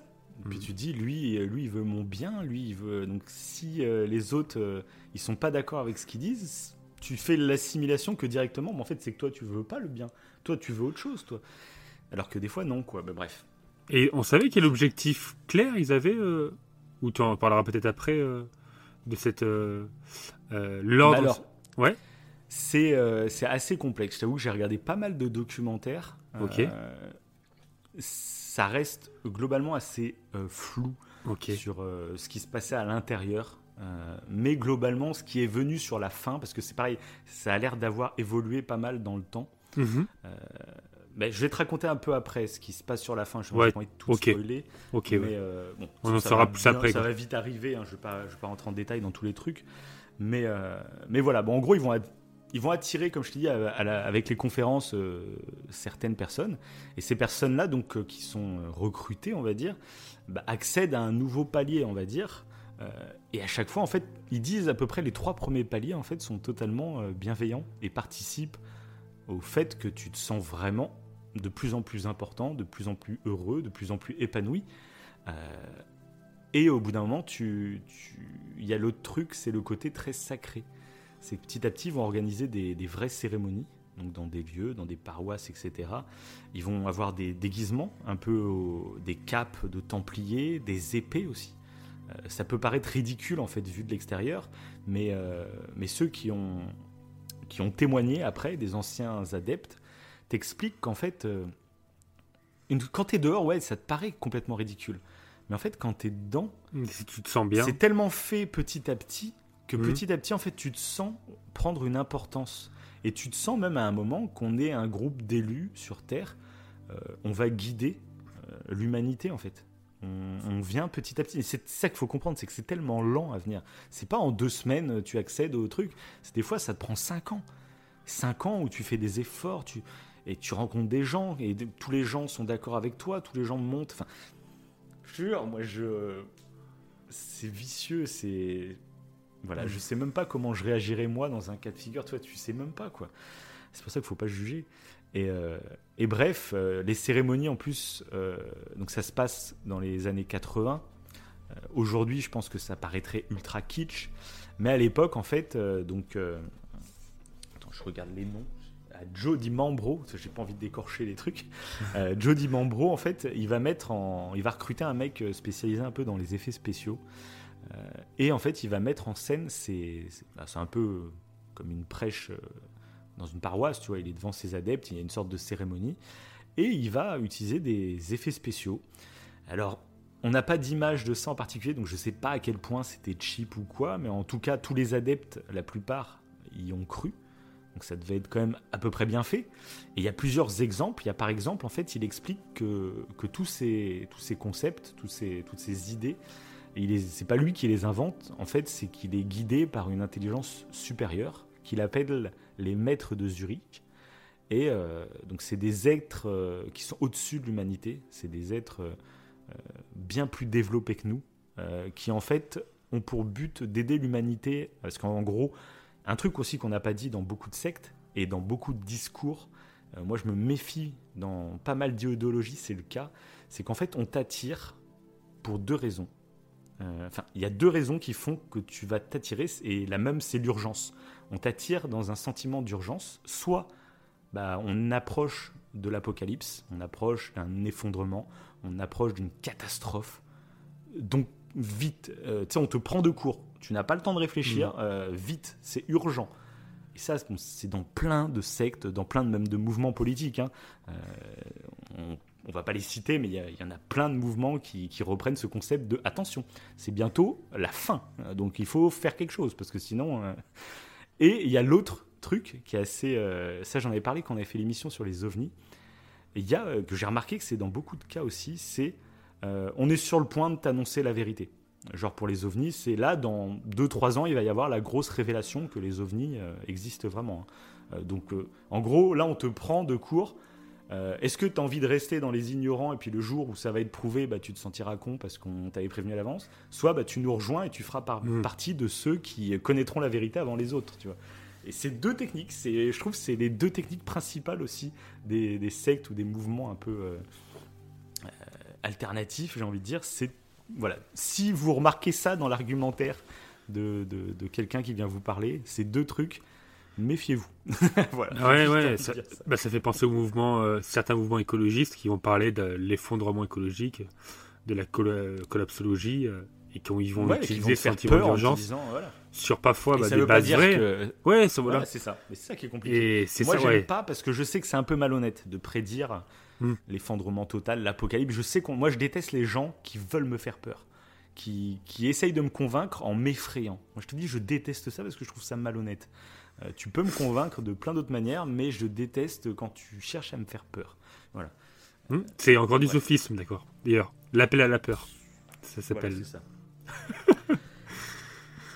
donc bref, donc c'est le cas dans, dans, le temple solaire. Hein. on nous prédit euh, donc une apocalypse. Euh, ok. Vraiment, c'est bientôt. En plus, c'était bah, justement, en plus, il y a eu beaucoup de mouvements sectaires apparemment juste avant les années 2000 parce que euh, y avait cette croyance que l'année 2000, en fait, il allait se passer quelque chose. Euh, tu passes pas d'un millénaire à un autre sans qu'il se passe rien, tu vois. Euh, il va se passer quelque chose de très important. Et donc, il y avait beaucoup de mouvements sectaires qui prédisaient l'apocalypse. On en avait parlé aussi dans l'émission sur Ligonès, d'ailleurs. Donc, mm. pareil, il y avait une apocalypse de, de prévue. oui, tout à fait. Dans les années 90 et quelques. Mm. Et du coup, et du coup, voilà. donc, comme en 2012. les gens croient. Voilà, les. Je te coupe, ça me fait penser à 2012, c'est exactement le même. Avec l'histoire des Mayas et tout ça. D'ailleurs, je, sais pas c'est quand la prochaine fin du monde annoncée. C'est vrai qu'il y a eu une période, je me rappelle, on était ados en plus. Euh, et, c'est vrai que la fin du monde, le 21 décembre 2012, c'était. Ah, c'était euh, C'était culte, ouais. Et donc voilà, donc il utilisait des effets spéciaux. Donc apparemment, il y aurait eu des apparitions en hologramme. Hein, de, alors je sais pas, c'était genre des chevaliers, euh, des templiers, tu vois, okay. version à moitié hologramme ou je sais pas quoi, et puis l'épée du euh, donc de Di, Di Mambro là, euh, projeter des, des, éclairs, projeter des, genre lui donner la puissance, et même à un moment, il va apposer son épée sur le ventre d'une femme de la secte, et il va dire voilà, je, je vais créer l'enfant cosmique. C'est un un élu, quoi, une sorte de messie qui va arriver sur Terre. Et là, il y a plein d'étincelles qui vont surgir et tout. Et la femme va vraiment tomber enceinte. Ok. On apprendra que c'était juste sa maîtresse en fait et il l'a fécondée totalement normalement. Mais du coup, bah, de là va naître euh, Emmanuel, donc une petite fille, qui va être considérée comme le messie de cette, euh, de cette secte. C'est le Christ qui arrive, tu vois ça, pareil, hein, c'est un peu l'élu qui arrive sur Terre. Ça aussi, on le revoit dans pas mal de. Bah oui, oui, tout à fait. On en parlait dans Ligonesse aussi, tu te rappelles? Sauf que la, femme ne pouvait pas tomber enceinte, je sais pas si tu te rappelles. Mmh, oui, oui, oui. C'était l'inverse, bref. Bref, donc il va y avoir un peu tout ça. Sauf que plus le temps va passer, parce que du coup, ils vont recruter pas mal de gens. Il y a des gens même euh, assez fortunés qui vont rejoindre un peu la secte et qui vont donner de l'argent. Euh, dans le but de donner de l'argent, c'est vraiment pour développer, euh, parce qu'ils sont à la recherche d'élus qui vont réussir à, amener avec eux, parce qu'en fait, ils vont du coup transiter, comme ils appellent, transiter vers l'étoile Sirius. Donc c'est une des étoiles qu'il y a dans le ciel. en gros, euh, il va y avoir une phase de transit. On ne sait pas encore comment exactement. Les, maîtres suprêmes, les maîtres de Zurich ne nous ont pas expliqué comment, mais il va y avoir une forme de transit. Euh, et nos âmes vont être transférées sur cette étoile. Et en fait, on va euh, faire perdurer la conscience humaine. C'est pour ça qu'on doit rejoindre, on doit, on doit former un groupe de gens éclairés, de gens totalement sages, qui seront les futurs humains de demain euh, dans l'univers. Euh, donc on peut pas recruter n'importe qui, il faut pas qu'il y ait des cons avec nous, il hein. faut que ce soit vraiment des gens... Euh, du coup, voilà. tous les gens qui étaient dans la secte, oh, bah, je comprends pourquoi j'y suis. Hein, je... les mecs devaient se sentir comme des oufs. Quoi. Et mais bon, c'est ce qui entretient le truc, c'est qu'ils étaient du coup tout le temps flattés, comme tu disais. Ouais, c'est ça, toujours. D'être vraiment l'élite de l'humanité, tu vois. Et du coup, il y avait des gens qui, qui avaient de l'argent, hein, qui, qui, qui, donnaient pour aider à, à financer tout ce projet et tout. Sauf qu'on se rendra compte plus tard que bon, l'argent c'était surtout euh, pour les chefs euh, leur permettre de faire des tours du monde en première classe. Oh, on s'en rendra compte plus tard de ça. Et petit à petit, bah, les, gens à l'intérieur de la secte vont aussi euh, commencer à s'en rendre compte en fait. petit à petit, en fait, il va commencer à y avoir pas mal de débats. des gens qui vont commencer à, à, parler et puis à dire bon ça va où toute cette histoire? Ça marche pendant un certain temps quand tu es en train de monter, c'est tu montes, tu montes, tu montes. Mais au bout d'un moment, tu dois stagner parce que bah, en fait, il euh, y a rien quoi derrière les gars. Et du coup, euh, bah, là, c'est là que ça commence. Il y, a eu un peu des, petites disputes qui ont commencé à se créer tout ça. Et euh, je prendrais en exemple. Alors, je l'ai mis où? C'est le problème de, prendre ses notes un peu n'importe où. Voilà. Il y a la famille du toit. Donc c'est très intéressant cette histoire parce que la famille Dutoit, donc Niki et Anthony Dutoit, Antonio Dutoit, ces deux personnes, donc deux adeptes de la secte. Euh, Niki, c'était la gouvernante de la petite Emmanuelle, donc sa, nourrice quoi en gros. Euh, et donc elle aimait passionnément cette, petite fille, en plus comme c'était la Messie, tu vois, voilà. Et elle va tomber enceinte donc de Antonio. Et euh, elle va décider, en fait, elle va en parler à Dimambro, elle, va lui dire, bah écoute, moi je serais honoré que, donc mon fils, je serais honoré que je l'appelle aussi Emmanuel. La fille s'appelle Emmanuel, mon fils, j'aimerais qu'il s'appelle Emmanuel aussi, tu vois. Et Dimambro, il fait, ah non, bah non, euh, Emmanuel, c'est l'élu, euh, personne ne peut s'appeler comme elle, tu vois. Et, et Nikki, en fait, à la naissance de son fils, elle va l'appeler Christopher Emmanuel, en deuxième prénom. Et de là, ça va créer des grosses disputes avec Dimambro, qui va même commencer à faire tourner euh, dans, dans, la secte le fait que, que le fils de Niki et d'Antonio euh, soit l'antéchrist. Et justement, c'est. Voilà, juste pour une histoire de prénom, hein, tu vois, mais il, a il fait commencer à, à faire tourner ça, en gros. Antonio, euh, c'est lui qui était responsable des effets spéciaux. C'est celui que je t'ai dit qui est, qui est pour faire des effets spéciaux. C'est vrai. Et du coup, bah, en voyant ce qui est en train de se passer, bah, avec Nikki, euh, ils vont commencer à prendre un peu leur distance. Il va y avoir quelques embrouilles, etc. Et là, Dimambro, en fait, il va un peu avoir peur, parce qu'il va se dire, attends, si euh, Antonio, bah, il se met à parler, je suis dans la merde, quoi. parce que là, tous mes effets spéciaux, tout le monde va cramer que, c'est du vent, quoi, que c'est voilà, et ça va créer des, conflits.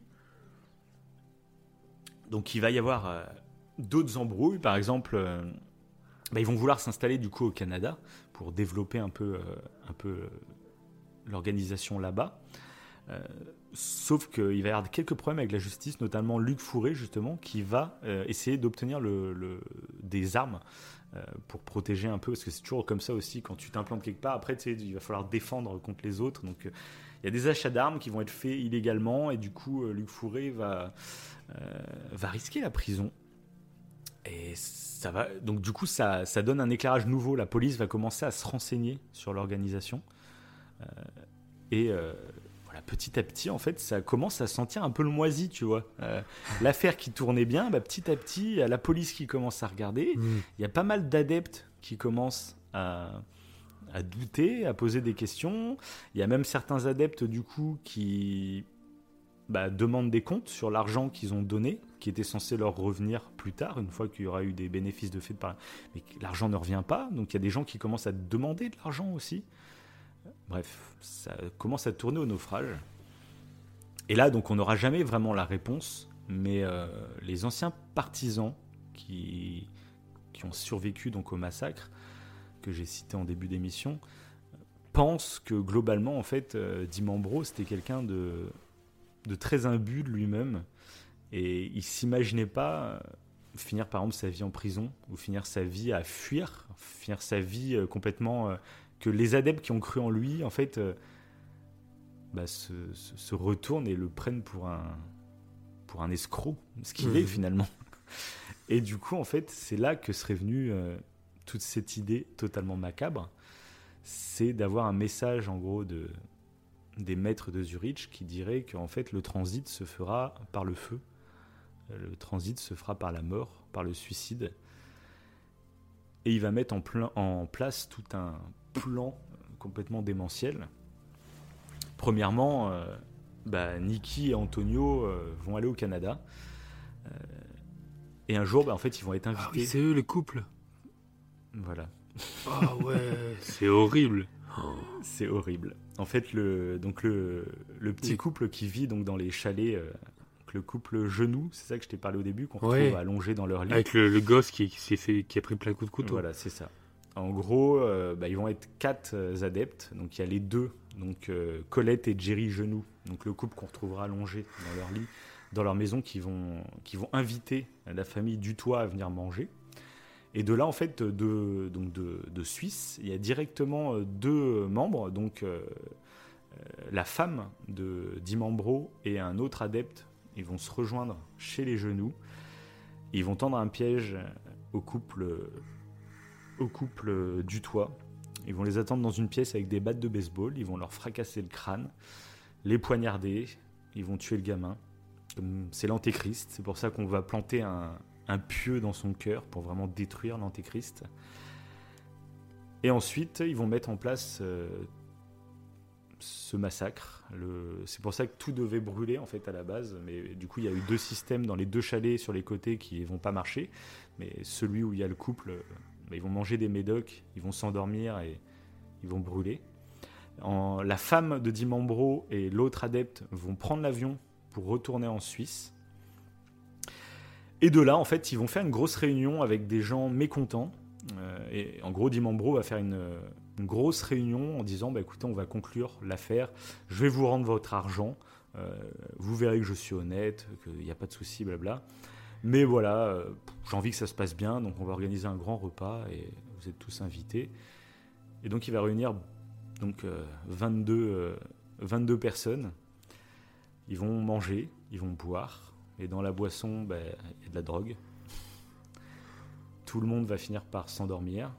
Ils vont se faire exécuter avec des balles dans la tête. Et ils vont mettre le dispositif pour faire brûler. Ensuite, tous, euh, tous les adeptes un peu plus euh, les, fervents qui sont toujours à fond dans le truc et tout vont se regrouper dans le deuxième chalet à 85 km. Et là aussi, euh, alors là c'est assez fou parce qu'en fait, bah, Dimambro va décider de filmer la dernière heure de, sa secte en gros pendant le repas où tout le monde va manger, boire, festoyer. En voyant la vidéo, on a l'impression que certains n'y étaient pas forcément au courant de ce qui allait se passer. Parce que c'est très joyeux. Donc ça fait vraiment bizarre parce que les vidéos sont disponibles maintenant. Euh, elles n'étaient pas au tout début parce que c'est dans le secret de l'instruction, mais maintenant, euh, le temps est passé, les, vidéos sont devenues publiques. J'ai pas vu l'heure entière parce que c'est un film qui dure une heure et demie hein, quand même. J'ai pas vu l'heure et demie, mais ça fait très bizarre parce que du coup ça parle français. Euh, tout le monde parle français et en gros c'est Dimambro qui tient la caméra et il filme tout le repas. Et donc tu vois même les enfants. Il y a, il y a son, bah, sa petite Emmanuelle qui avait 13 ans au moment des faits. Il y a une autre qui a, qui a 11 ans. Elles sont déguisées pour l'occasion parce que c'est un repas très, très festif. Donc elles ont des déguisements et tout. Puis tout le monde chante, tout le monde, euh, tout le monde est joyeux et ça fait vraiment bizarre quand tu regardes la vidéo parce que tu te dis, bah, une heure et demie plus tard, ils vont tous être morts en fait. Et tu sais pas exactement qui était au courant, qui ne l'était pas. Euh, voilà. Et petit à petit dans la vidéo, en fait, on va voir que la fête va commencer à se ramollir parce que les gens ont consommé donc de la drogue dans leur verre. Il y a même des qui vont s'endormir. Il y a des trucs très glauques. C'est par exemple les deux gamines euh, vont apparaître sur la vidéo euh, au moment où elles sont endormies parce qu'elles ont dû se coucher en première hein, tellement elles étaient crevées avec les, somnifères. Et, et, en fait, on va retrouver les deux gamines exactement dans la même position plus tard, mais carbonisées. Mais sinon, c'est la même position, au même endroit, euh, allongé, euh, en train de dormir. Dit c'est voilà, c'est horrible. c'est très glauque.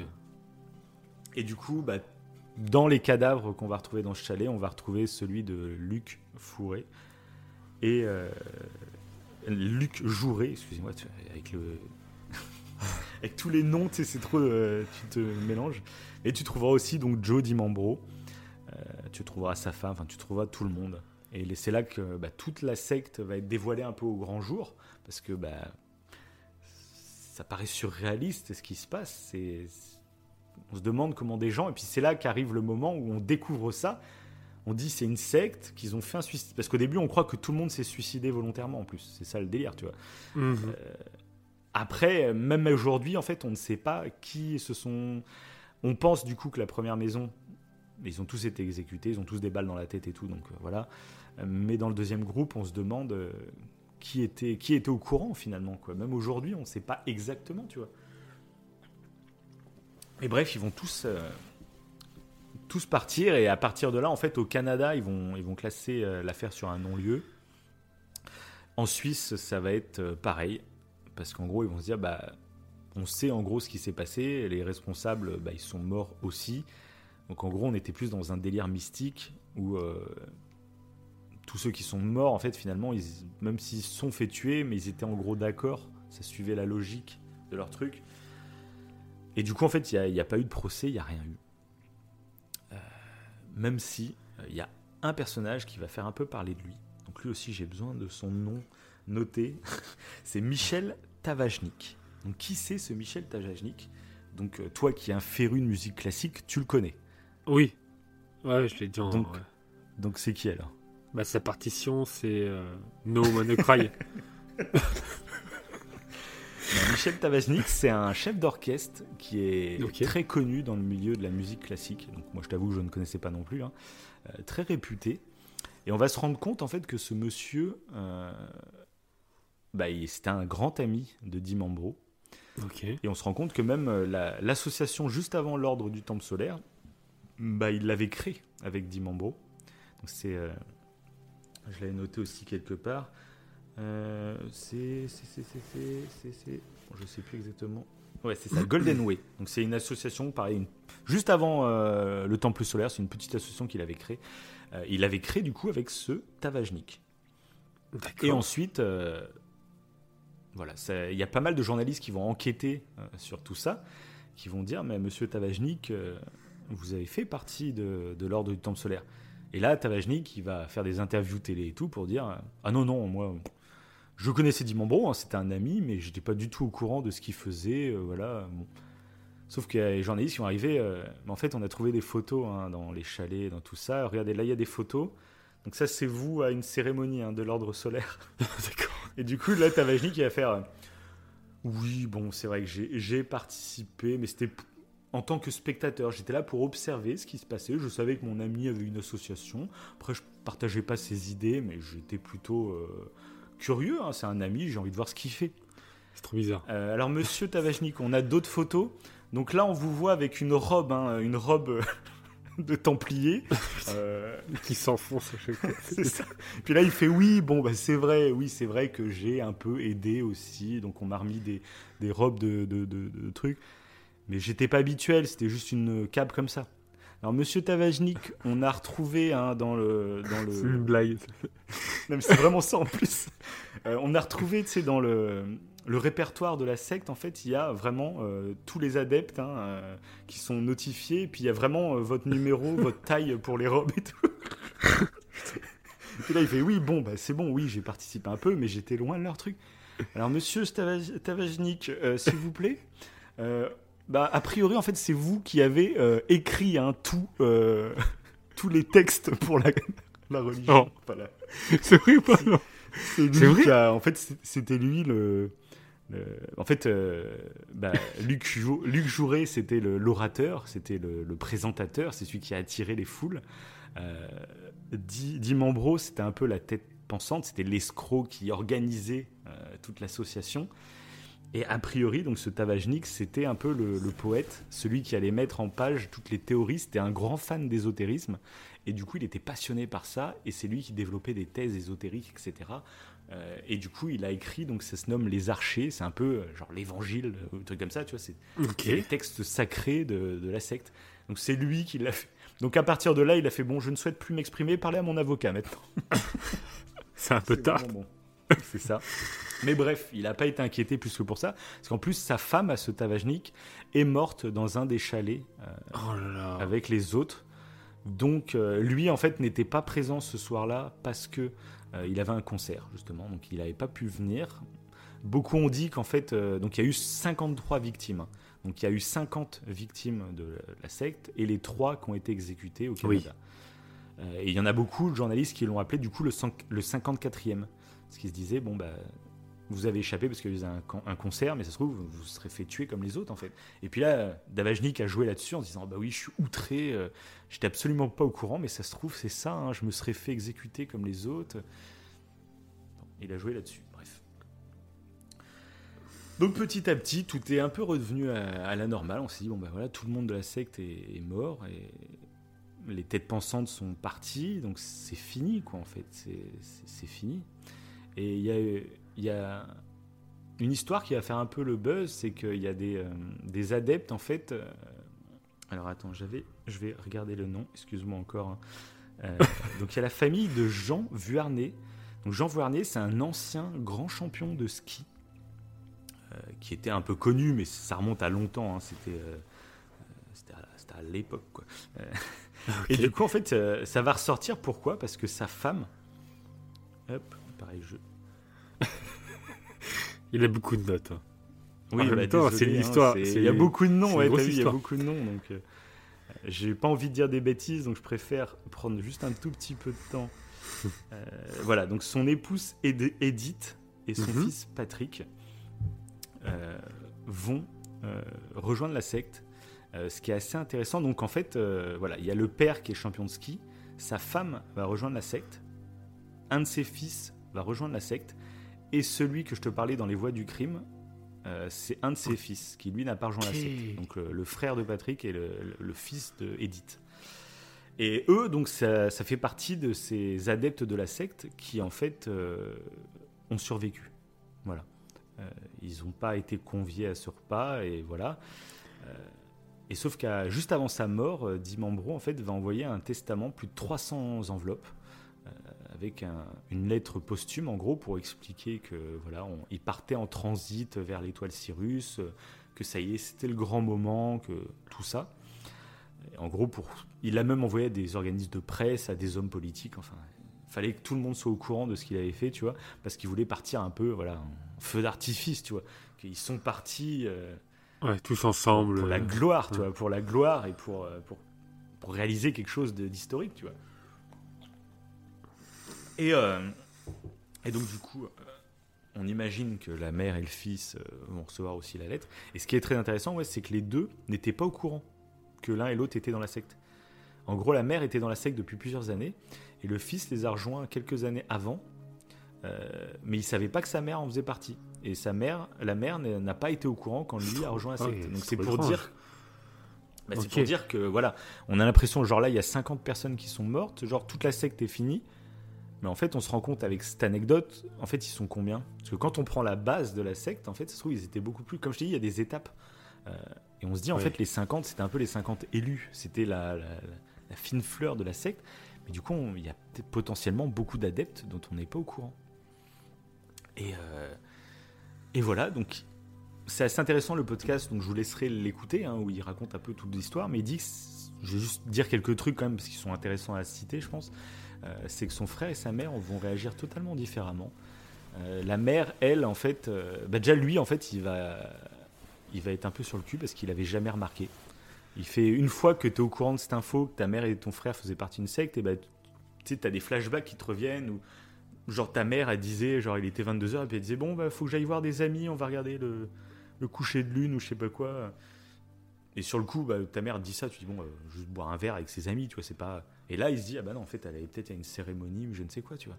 T'as toute ta vie qui prend un tournant où tu dis, en fait, euh, j'ai rien remarqué euh, pendant des années, mais maintenant que je le sais, toi, tu remarques plein de petits Oui. détails, quoi. Et. euh, donc ça, voilà, c'est ce qu'il faut aussi comprendre, c'est que tu as l'impression que les gens qui vont dans des sectes, tu sais, tu les revois plus, quoi, c'est fini, ils sont embarqués là-dedans, comme ça. Alors qu'en fait, il y a des gens dans des sectes, bah, ils, ont, ils continuent à avoir une vie totalement normale. Et c'est leur petit hobby du samedi, euh, c'est, tu vois, c'est un délire comme ça. Hmm. Des fois, ça se voit pas forcément, c'est juste une croyance, juste un truc. Et avant une fois, surtout les sectes, euh. Les sectes New Age, euh, c'est encore plus, euh, Ouais, encore plus dissimulé, j'ai envie de dire, parce que c'est vrai que des fois, ouais, c'est ça. tu peux rencontrer quelqu'un qui est écologiste. euh, euh, encore une fois, je reprends. le- On va croire que je suis euh, Non, mais- anti. Bah non, parce que euh, je l'ai dit, dès- non, parce que je l'ai dit justement que tu étais assez Oui, engagé voilà. écologiquement au début. Mais justement, Mais justement, j'en connais. J'en connais des personnes. non, des fois, je me demande voilà. si justement ils sont pas. euh, Ouais, mais c'est ça. c'est- Il mais pourrait au contraire, dériver, du moins. Du mal. J'ai l'impression de, Toi de- qui, es, toi qui es engagé et, écologiquement, mais t'es pas extrémiste, tu vois, euh, tu te dis que justement ces gens qui partent dans un délire euh, écologique, mais euh, limite sectaire, parce qu'ils Mhm. Ils sont prêts à croire n'importe quoi du moment que ça va dans leur Mais sens. c'est triste. Et je trouve. au final, ils feront plus de mal à la cause de l'écologie. euh, Oui, en chose. plus, euh, moi, c'est un peu ouais. pareil pour toi, le développement personnel et tout. C'est, c'est dommage. C'est, mais je sais même pas comment lutter contre ça. C'est ça qui est fou. Donc peut-être justement en en parlant, c'est peut-être là que. Ouais, ouais, c'est ça. C'est ça, ouais. en- C'est compliqué, ouais, à essayer de. Je sais pas. À essayer de raisonner quelqu'un. euh, Ouais, mais moi, par exemple, j'ai une petite anecdote. Euh, justement, j'en parlais avec mes parents de, ça, que moi, ça me faisait chier, tu vois, que, que des gens bifurquent trop Ouais. loin, tu vois. Alors je fais, il y a des trucs super intéressants. Et ma mère m'a sorti une anecdote. euh, elle, elle a eu un stage, en fait, de, avec son boulot. Euh, c'est un stage de, pour apprendre à, à se contenir quand tu es face à des gens qui, qui sont virulents, tu vois. Mhm. Et euh, elle a expliqué que bah, il y avait un mec qui était venu leur parler, leur dire, leur apprendre à respirer, à, tu sais, enfin, des trucs de, de méditation, tout ça, Mhm. tout ça. Et le soir, même en sortant de la formation, eh ben, elle a eu un petit carton sur la route. Il y a un mec qui lui est rentré euh, dans le derrière de la voiture. Et en fait, elle dit bah, le fait d'avoir toute la journée euh, été avec ce mec qui me parlait de se détendre, tout comme ça, eh ben, je l'ai super bien pris. euh, Enfin, elle était très calme. Alors qu'elle dit en temps normal, elle aurait limite un peu paniqué, tu vois, d'avoir un petit accident sur la route. Et là, elle l'a pris très calme et tout. Et elle me disait, elle fait, ah, ah, tu vois, hein, c'est comme s'il m'avait un peu lavé le cerveau dans la journée. hein. Puis je lui disais, mais enfin non, parce que ce qui t'a appris là, j'en sais rien. Peut-être le mec, c'est un gros gourou plus tard, j'en sais rien, tu vois. Mais ce qui t'a appris, au contraire, il a appris à, à- à te contenir, à gérer tes émotions. C'est très positif. Faut pas non plus euh, dès que quelqu'un essaye de t'apprendre à gérer les émotions, le voir comme un gros gourou non plus, tu vois. Il y a, Mm. il y a un juste milieu, mais c'est ça qui est très compliqué. Oui, c'est ça qui est tout à très fait. compliqué. Tout à fait, ouais. Oui, parce que là, au contraire, c'est quelque chose de positif qu'on peut garder. Et, euh, C'est et ça. c'est souvent le, c'est souvent le cas, de toute façon. C'est- ouais, Mais du coup, elle a eu cette sensation de s'être fait un peu laver le cerveau pendant la Ok. journée. Ce qui l'a rendu calme. Alors, c'est un, un effet positif finalement, parce qu'elle a, mieux vécu ce que, que ce qu'elle aurait cru, euh, l'accident. Mais c'est ça pour dire, tu vois. De toute façon, on est tellement Imagine, elle était un peu isolée, toute seule ou je sais pas quoi, Mm. euh, parce que ma mère va plutôt bien dans, dans la vie de tous les jours, tu vois, heureusement, pour le moment, j'espère. Mais euh, euh, tu dis quelqu'un qui va un peu moins bien et qui remarque un effet, tu vois, en une après-midi de formation, tiens, elle a senti un petit déclic en fin de journée, tu vois. Mm. Et- mais ça veut pas dire qu'à chaque fois c'est malveillant ou quoi, c'est. Voilà, bref. c'est- Bah, D'ailleurs, ça me fait penser, je pense- ça me fait penser à un truc euh, euh, pour essayer de raisonner quelqu'un. euh, des fois, on croit à- et à tort en fait que en essayant de de lui dévoiler la vérité, en trouvant des contre-arguments, donc en y allant de front, j'ai envie de dire, on pense que ça va ça va essayer de, euh, bah, d'aider la personne. Et en fait, euh, bah non, pas, pas du tout. Je, je crois que l'effet s'appelle l'effet boomerang et ça fait Ouais. l'effet inverse en fait. Euh, plus on va essayer de trouver des arguments, c'est paradoxal, hein, c'est Mhm. Et pourtant, et pareil, c'est contre-intuitif. T'as pas quand quelqu'un de, de dans tes proches tu sens aller dans une croyance qui semble n'être pas la bonne à tes yeux, mhm. euh, tu vas justement essayer de trouver des arguments pour lui dire de sortir de là et euh, tu peux peut-être même commencer justement à être un peu plus virulent et à, à, t'énerver, tu sais. Euh, parce que tu te dis, mais non, mais tu penses au bien de cette personne et du coup tu t'énerves parce que tu veux pas qu'elle continue à croire à ce qu'elle croit. Et c'est là que ça l'enfonce. exactement. ça fait un effet boomerang, elle va s'enfoncer dans, son, dans, dans cette croyance. Même alors... par fierté, même par ego. Ouais, tout à fait, c'est ça. Truc, hein, T'as l'impression que c'est un rapport entre euh, d'émotion entre les deux, quoi. En fait, il n'y a pas de discours rationnel, c'est juste un discours émotionnel et que la personne va juste s'enfoncer, va essayer de trouver des contre-arguments et ça servira à rien. Après, c'est toujours facile à dire. Hein. Et euh, c'est toujours pareil. Oui, oui. Et c'est là que la technique euh, de Socrate est intéressante. C'est en fait au lieu, et ça j'en avais déjà parlé en off hein, évidemment, mais au lieu d'essayer de, de, trouver des arguments pour contrer ce que la personne euh, pense ou croit, n'importe, euh, c'est de la questionner en fait sur ce qu'elle croit. Et comme si, comme un peu comme euh, les enfants parfois qui disent pourquoi, pourquoi, pourquoi, et mm. tu es tout le temps obligé de développer en fait sur euh, un sujet qui peut paraître bête, mais ça devient super compliqué à expliquer du coup, parce que ça va, l'enfant va super loin. Et c'est un peu le même délire de d'essayer de pousser la, personne dans ses retranchements, de en n'étant pas euh, pas bête, mais en étant curieux de savoir pourquoi la personne pense ça, pourquoi ceci, pourquoi cela. Et c'est comme ça que parfois euh, la personne en se remettant en question elle-même, parce qu'elle se rend compte que ce qu'elle pense n'est peut-être pas assez fondé. C'est ce qu'on dit assez souvent, en fait. C'est super important de prendre du recul. Mhm. Euh, tu prends du recul et t'analyses un peu de loin euh, ta propre vie, tu vois, tes propres choix. Ouais, tout à fait. En dehors des émotions que tu peux ressentir sur le coup, quoi.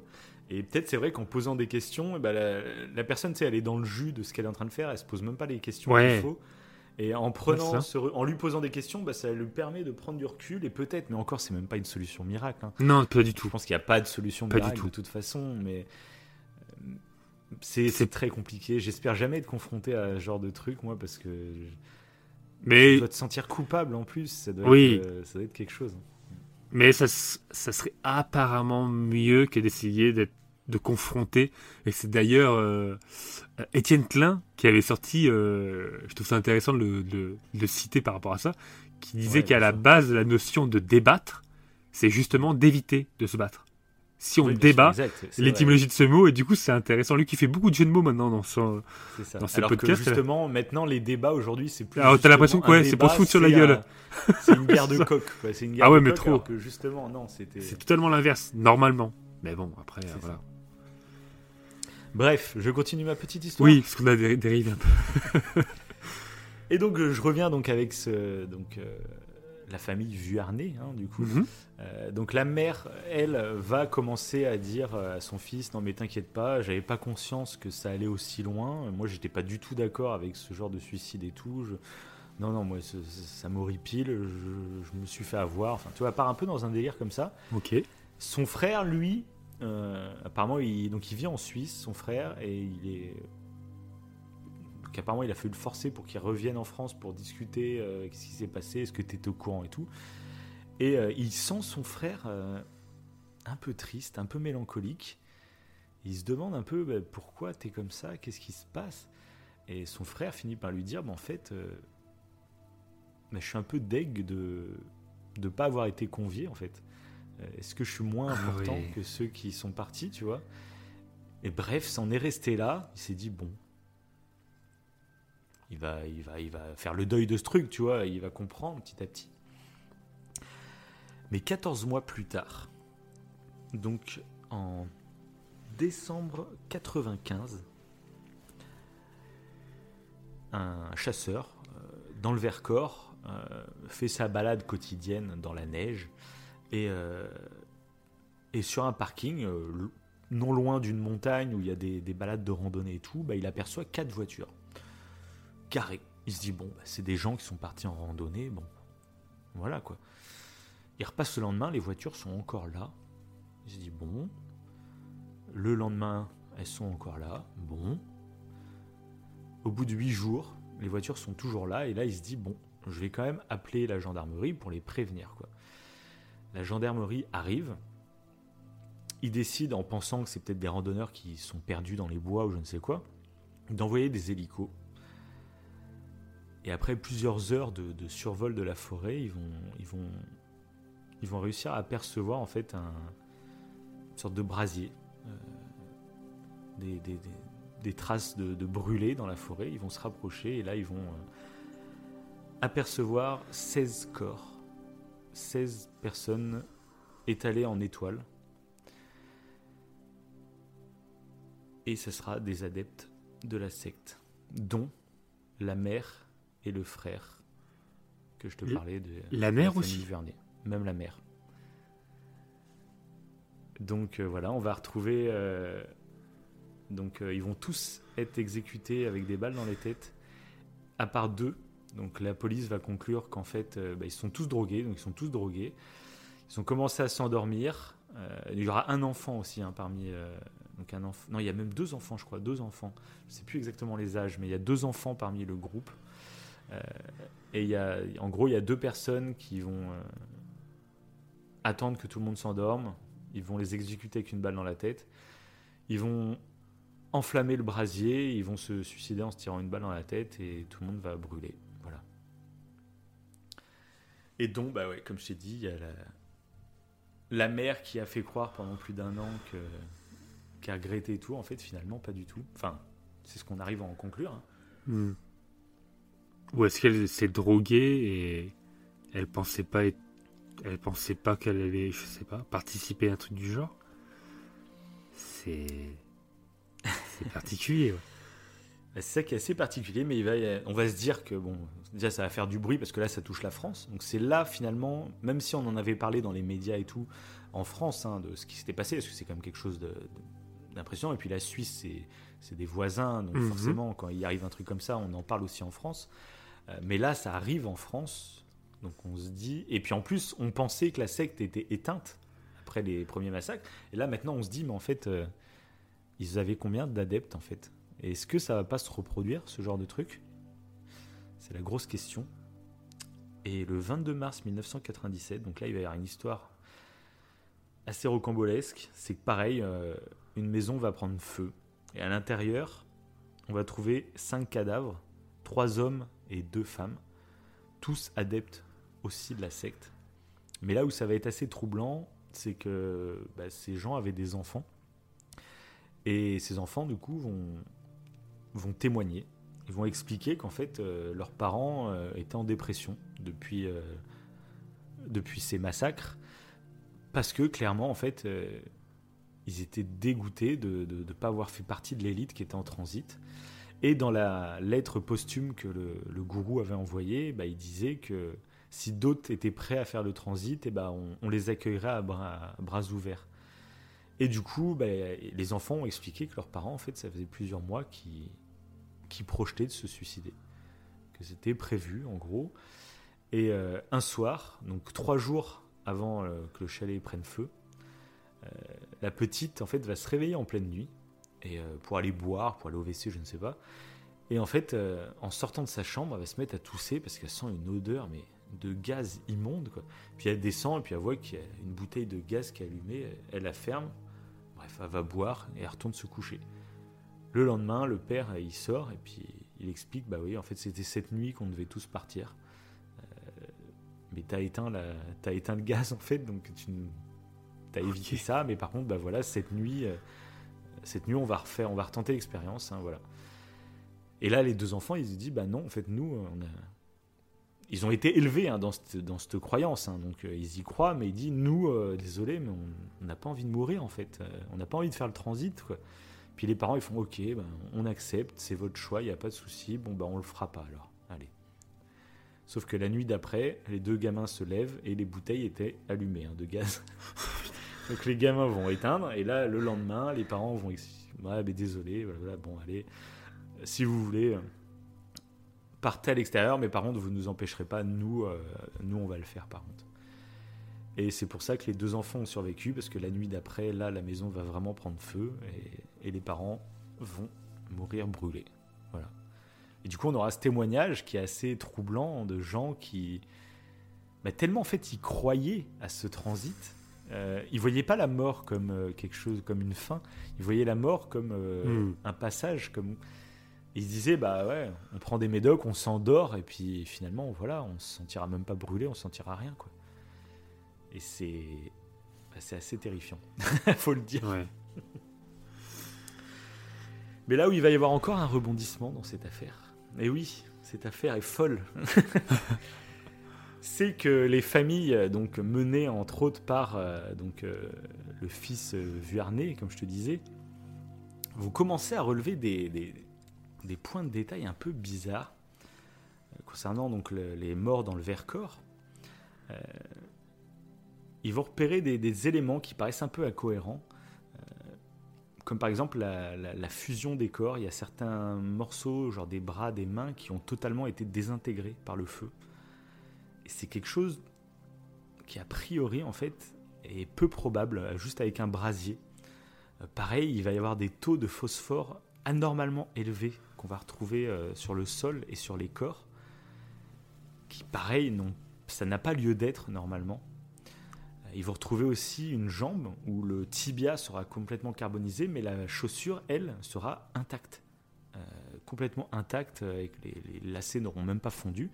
Et il dit ça, en fait, tout ça, tous ces éléments, bah, c'est pas, euh, pas possible avec un brasier. Les températures n'auraient pas pu être assez hautes pour désintégrer des os de la peau et tout. La chaussure aurait dû cramer avec le reste. Le phosphore, généralement, le phosphore, en fait, c'est une matière qui, qui est inflammable en- au contact de l'air. Euh, et donc, tu peux pas déposer du phosphore comme ça. Euh, Si tu le déposes, le phosphore, c'est genre pour, euh, sur le bois pour qu'il prenne feu. En fait, il prend feu immédiatement. Donc, c'est pas, c'est pas viable. Et il dit, en fait, le phosphore est surtout utilisé dans des armes comme les lance-flammes. Et du coup, ça expliquerait aussi, par exemple, pourquoi la chaussure est restée intacte. Parce qu'en Ouais. fait, le, le- le jet de flamme a touché le tibia. Et en plus, à- grâce à un lance-flamme, on peut atteindre des chaleurs qui désintègrent complètement les corps. Sauf qu'on n'a retrouvé aucun lance-flamme sur les lieux du crime. Et du coup, bah là, commence à se développer une théorie de se dire, bah en fait, euh, est-ce qu'il n'y a pas des, est-ce que c'est pas une exécution? Est-ce que c'est vraiment des suicides tout- toute cette histoire? Euh, En plus, il y aura des témoignages qui diront qu'il y a eu trois voitures cabriolets noires qu'on a vu descendre de la montagne euh, la nuit. euh, a priori, ils ont tous été exécutés. C'est Donc plus voilà. flippant, du coup. C'est ça. Donc là, bah, toutes les théories flambent. Et c'est ça que je trouvais très intéressant pour conclure un peu cette affaire. C'est que, et bah, à la suite de ça, on a commencé à se dire, mais en fait, on ne sait pas qui était réellement cette secte. Est-ce que Dimambro, Luc euh, Jouret étaient les deux seuls cerveaux Est-ce que, bah, par exemple, Tavachnik ne faisait pas partie? Il n'y a rien eu du coup, il a été en procès deux fois, une fois en procès normal, une fois en appel, en 2001 et 2006. Il est ressorti innocenté parce que ça a été avéré qu'il avait donc écrit des textes, etc. Mais les textes n'étaient pas en soi euh, des, des- preuves qu'il avait voulu tuer, euh, que les gens se suicident ou quoi, tu vois. Oui, il pas parlait pas de ça trouver, donc- particulièrement. Voilà. Ok. Il est ressorti totalement innocenté du truc. Mais on se dit, est-ce qu'il n'y a pas des d'autres gens qui font partie de cette secte? Et euh, en plus, bah, les, les familles des victimes ont commencé à se dire, euh, ils apportent des faits en disant ça, ça, ça, pourquoi? Et la justice, en fait, n'a pas voulu euh, traiter plus les dossiers. Euh, les familles des victimes ont commencé à trouver ça un peu euh, louche. Donc il y a pas mal de théories qui ont commencé à se développer, comme quoi est-ce qu'il n'y aurait pas des gens importants, plus importants que ce qu'on nous a dit, qui faisaient partie de la secte? Est-ce que finalement, est-ce que c'est vraiment un suicide euh, ou est-ce que c'est pas, on n'a pas exécuté pour faire euh, taire des gens, pour faire taire des choses? Est-ce qu'il n'y a pas des gens puissants qui seraient aux commandes de tout ça? Et donc là, bah, c'est ça que j'ai trouvé très marrant, c'est que c'est des sectes et sur le coup tu te dis tiens euh, est-ce que bon euh, comment on fait pour devenir aussi euh, basculer dans une telle folie que qu'on en vient à faire des choses comme ça? Et pourtant, bah, en fait, euh, là, le comportement que beaucoup ont à la suite de ces affaires, c'est de fantasmer tout ça. Et juste en posant la question aux médecins légistes, aux spécialistes du feu, etc., qui ont analysé les scènes de crime et tout, bah, en fait, euh, c'est totalement improbable que ce soit un lance-flamme, tout simplement, parce que si, en fait, un brasier peut totalement carboniser des corps, il y a D'accord. Donc c'est ça que j'ai trouvé excellent, c'est que je regardais, il y a certains documentaires qui en parlent pas de cette version-là. C'est dans d'autres documentaires que j'ai vus où il y a les spécialistes qui ont vraiment travaillé sur l'affaire qui témoignent, qui disent mais en fait si, euh, pourquoi vous dites que c'est impossible et que c'est faisable que par un lance-flamme? Mais si totalement, c'est totalement possible dans un brasier. Ils sont obligés de rajouter du mystère quoi. C'est ça. Et puis il disait, euh, genre là, vous me parlez de phosphore qui aurait, euh, donc par un lance-flamme, il fait, mais on le voit très bien. Là, en regardant les brûlures, là, vous avez pris que le cas de la chaussure. Ou possiblement, c'est vrai que c'est bizarre, il y a la chaussure, elle est intacte, et du coup, ce serait un lance-flamme qui aurait. Il fait pas du tout. Il fait, il y a plein d'incendies. Euh, on retrouve des cartes d'identité totalement nickel. Tout simplement parce qu'en fait, dans l'incendie, euh, l'air, bah, il est brassé avec les chaleurs, etc. Et il y a plein d'éléments qui peuvent voler dans un décor, etc. Par exemple, une carte d'identité, donc, qui va tomber sur le sol. Et la cendre, qui elle aussi, du coup, est balayée dans l'air, va s'étaler sur la carte d'identité et le feu va protéger. prendre par-dessus. Et la carte d'identité va être totalement protégée. Et dans un putain d'incendie qui a détruit une maison, tu peux retrouver une carte d'identité nickel. Oui, ce qui ça, ça me rappelle des théories du complot à l'époque du 11 septembre. Tu vois, on avait retrouvé des cartes d'identité de certains terroristes dans l'avion. C'est vrai qu'on se demandait comment c'est possible, mais en fait, bah, ça peut s'expliquer comme ça. Dans plein d'incendies, n'importe quel pompier pourra vous le dire que si des fois on retrouve des pas forcément une carte d'identité tu vois la carte d'identité oui ça peut être moins, voilà mais euh, ça peut être n'importe quel même un papier qui te paraît ultra fragile tu peux le retrouver intact dans un incendie et du coup j'ai fait alors je enfin c'est horrible. J'imagine pour les familles des victimes c'est horrible. Mais euh, du coup ce que j'ai remarqué avec ce podcast des voix du crime c'est qu'ils sont en train de partir dans un gros euh, gros fantasme là-dessus aussi quoi. Ça part aussi dans un, dans un autre délire. Alors, ils ont peut-être pas tort, hein, j'en sais rien. Mais eux, ils sont clairement guidés par leurs émotions, par le fait. Euh, voilà, il y avait un psychologue justement qui en parlait. Euh, ça, on en avait parlé aussi dans The Last of Us, part 2. Donc, on va pas spoiler le jeu. Mais on en avait parlé que l'humain, en fait, a un besoin de justice. Quand il se passe quelque chose d'horrible dans ta vie, tu as besoin d'une justice. C'est limite cathartique. Tu, psychologiquement, tu peux totalement vriller s'il n'y a pas de justice. Ça fait partie de notre, euh, notre construction mentale en fait. On a besoin d'une justice et des fois, s'il n'y a pas justice, on est capable de partir très très loin. Et là, j'ai un peu l'impression que c'est ce qui leur arrive. C'est qu'ils ont besoin d'un coupable. En plus, il y avait ce, fameux Tavachnik qui du coup est ressorti innocent de tout ça. Et du coup, il y a un sentiment d'injustice totale. Parce que même si, tu vois, ça doit être horrible. Imagine quelqu'un tue tes parents, euh, mais il se suicide juste après. T'es là, ah j'ai envie d'un responsable, j'ai envie de mhm. quelqu'un d'autre, j'ai envie que quelqu'un paye pour ce qui s'est passé à mes parents, tu vois. C'est totalement humain, c'est totalement. Voilà. Et j'ai l'impression que c'est un peu ce qui se passe. Euh, et donc voilà, c'est. Mais c'est pour dire que voilà, on peut tous basculer. Et là, même moi, quand j'ai regardé les premiers documentaires, il y a ce petit mystère euh, complotiste qui traîne. Ah oui, parce que j'y croyais, moi, du coup. Là, tu as donné plusieurs versions. Donc, au moins, c'est bien, parce qu'on a.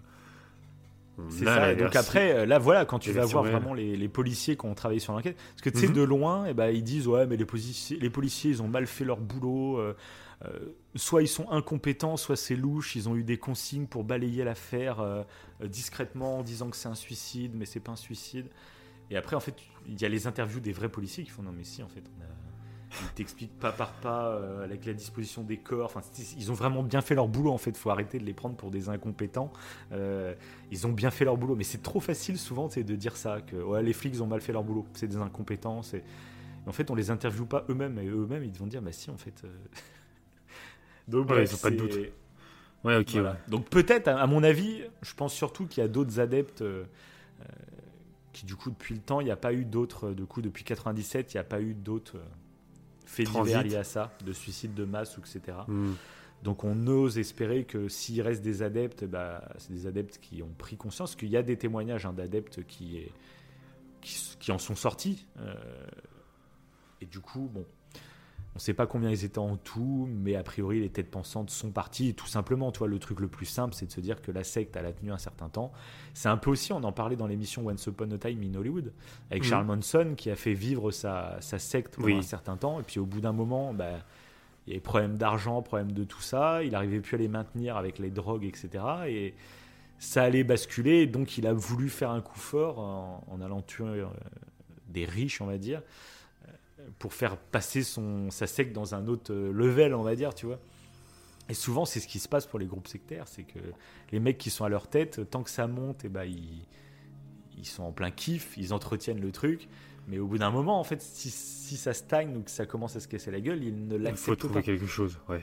Es tellement, à mon avis, tu es tellement imbu de toi-même, euh, parce que tu es considéré comme un dieu sur Terre par des gens. C'est inconcevable de voir le regard de ces gens changer.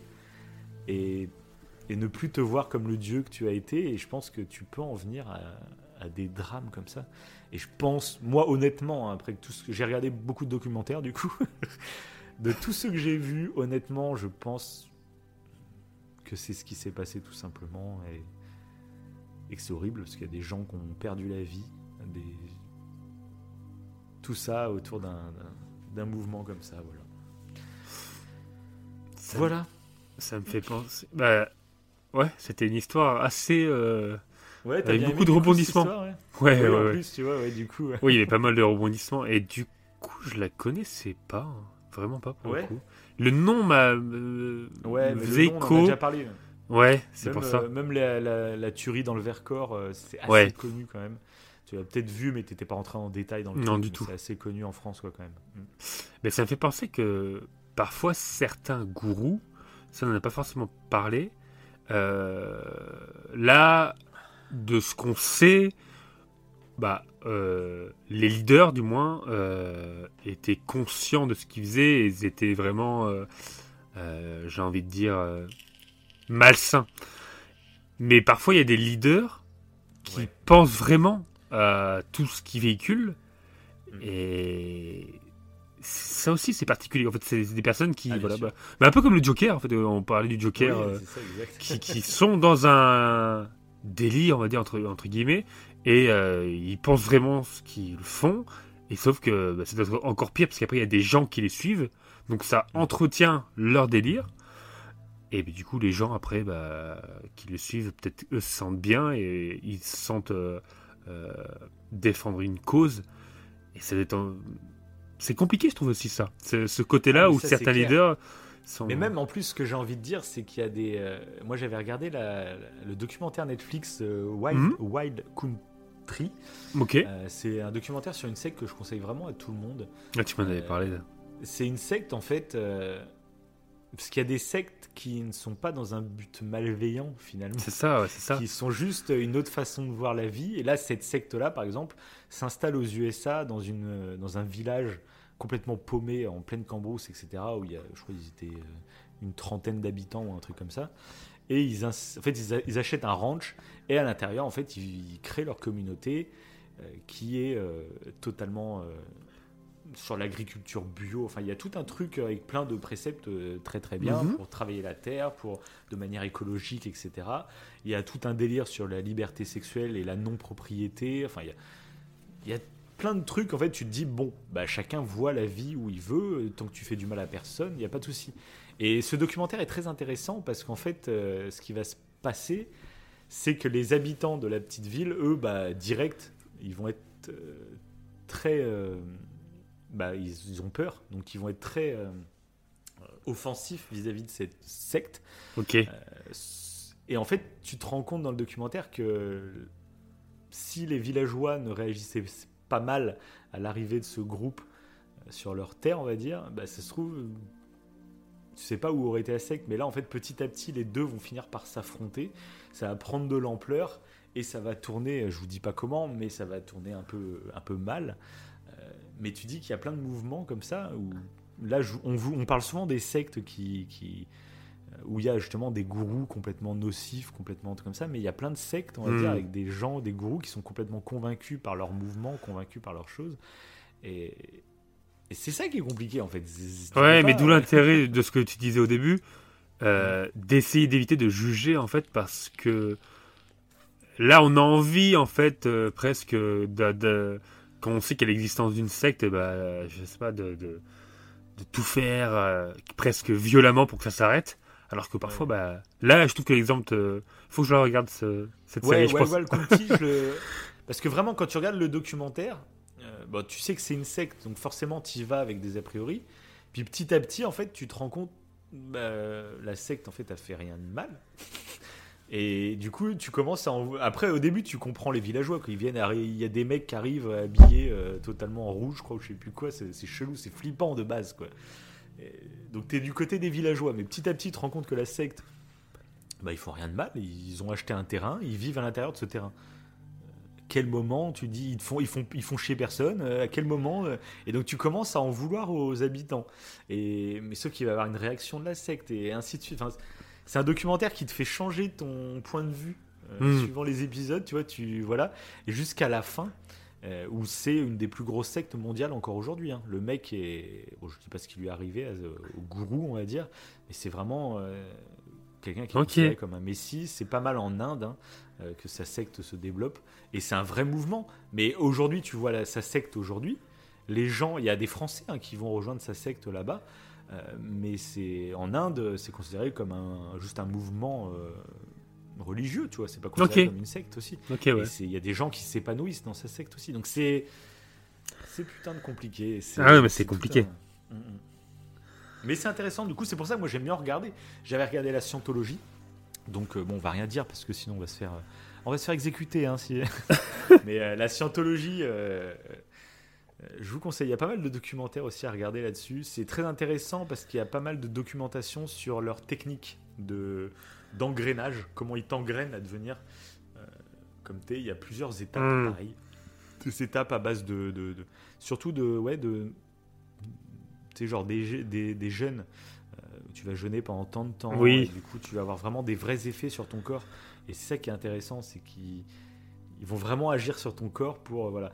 L'histoire de la scientologie est passionnante euh, parce que alors là, c'est vraiment un délire d'un ancien écrivain. Je sais pas ceux qui sont pas au courant de ce que la scientologie, mais c'est les délires d'un ancien écrivain de science-fiction qui bidait et du coup, il a décidé d'écrire en gros sa, sa Bible en version science-fiction. Sauf que bah, il l'a vraiment poussé très loin, donc je l'ai pas lu, hein, mais c'est ultra long. Il y a je sais pas combien de pages, enfin, c'est immense. Et sauf que ça sert de base maintenant à toute la scientologie. Il a, en gros, il crée, il crée une sorte de bible de science-fiction qui finalement, en fait, il s'est rendu compte qu'il y a des gens qui adhéraient. Comme par exemple, moi, je suis fan de Star Wars, tu vois. Bah là, c'était un peu le même délire. Il y a des gens qui devenaient fans de sa bible, on va dire. Et petit à petit, bah, il- devenu des vrais préceptes de vie. Euh, et ça a formé la scientologie. Enfin, c'est un truc de ouf. Et petit à petit, il y avait vraiment des étapes. Tout est, tout est gravé dans le marbre. Enfin, c'est super intéressant dingue, de voir ça. comment ça Ouais. fonctionne. Bah, Et donc voilà. Ouais. bah, ça me fait Donc, je penser. t'as un petit cours sur Ouais. le sophisme. Bah, je pense que c'était- La transition était parfaite pour parler justement du sophisme. Ouais, bah, Euh, on conclut tranquillement les Voilà. Ça va être beau. C'est parfait, c'est parfait. Donc comme je le disais tout à l'heure, le sophisme, c'est une illusion logique. Donc un raisonnement fallacieux qui a une apparence de vérité, mais qui est délibérément conçu pour tromper ou faire illusion. Voilà. Donc là, c'est peut-être pas forcément clair. Un exemple peut-être plus parlant, c'est que les sophistes, qui sont à l'origine du coup du mot sophisme, étaient des penseurs de la Grèce antique qui développèrent la rhétorique et dont le but était principalement de persuader un auditoire, bien souvent au mépris de la vérité elle-même. Ça, ça paraît peut-être un petit peu plus clair. Ça fait penser peut-être à certains leaders qui vont utiliser du coup des raisonnements fallacieux, même si euh, c'est pas du tout la vérité. Oui, oui. Et j'ai des exemples précis, comme ça, ça, ça sera peut-être plus pertinent pour comprendre. Vas-y, vas-y. Et ça joue sur les biais cognitifs, hein, clairement, hein, sur les biais de raisonnement. C'est pour ça que tout le monde peut se faire avoir. Et euh, mais ce qui est intéressant de savoir, c'est que le, le sophisme, euh, parfois on en fait sans s'en rendre compte. On appelle ça le paralogisme. Donc c'est une erreur involontaire dans un raisonnement sans intention d'induire en erreur. C'est-à-dire qu'on utilise du sophisme sans faire attention. Et il y a plein de trucs comme ça. Et il y en a un, je trouve, qui est vraiment euh, euh, plus souvent, c'est enfin qui est, ouais, qui est plus euh, qui est plus général, c'est l'appel à la nature. En fait, c'est quand on dit que si quelque chose est naturel, c'est meilleur pour la santé. Et c'est que ça pourrait paraître logique. Dans justement les mouvements New Age, ça peut être le cas. Oui, mais c'est naturel, donc c'est bon. Et non, pas forcément. D'ailleurs, j'ai un exemple très pertinent. C'est euh, un traitement bio. c'est la bouillie bordelaise. donc c'est bio, c'est naturel, pas de souci. Sauf que c'est un traitement végétal qui peut causer des troubles respiratoires quand on le met, des irritations nasales ou encore des problèmes au niveau du foie et du rein chez les individus qui sont infectés par cette bouillie bordelaise. En fait, c'est bah, néfaste. Parce que ce qui est naturel, c'est chimique, et ce qui est chimique, c'est naturel. À partir du moment en fait, où on comprend ça, c'est euh, tellement le cas, ça. C'est moi ça je le remarque, mais c'est euh, c'est un peu tout ce marketing de il faut du bio, c'est ça, c'est ça. Vert, en fait, qu'il faut se rendre compte, c'est qu'il y a vraiment des grosses sociétés qui l'utilisent juste à des termes de marketing pour vendre, et du coup, tout à fait. Euh, on mélange un peu tout. Et c'est vrai que ce côté, le nombre de fois que je l'ai entendu, ah j'ai pris un traitement, c'est 100% naturel mais en fait, c'est pas un argument normalement. Ça n'a aucun rapport en fait. Oui, c'est ça. Ça peut euh, paraître logique. Est-ce qu'il est efficace ou non et, euh, euh, et, que ce soit naturel ou pas, en fait, on s'en fiche finalement.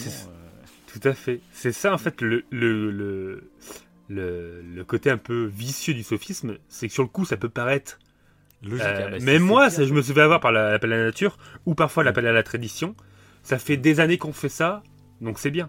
Bah, non. en plus, quand ça, quand ça rejoint un biais de confirmation, là, c'est fini. Ah oui, bah c'est ça. c'est foutu. C'est ça. Après, euh, mais il y en a plein et. Euh... Bah, l'appel à tradition. J'ai eu un truc euh, tout bête. Euh, appel, enfin, c'est pas vraiment un appel à tradition, mais c'est juste pour montrer des fois des incohérences toutes bêtes. c'est que l'autre jour, je discutais avec quelqu'un de, des claviers qu'on a sur nos téléphones, etc. Et que nous, en France, c'était les claviers AZERTY. Euh, en Amérique, c'est les claviers QWERTY, etc.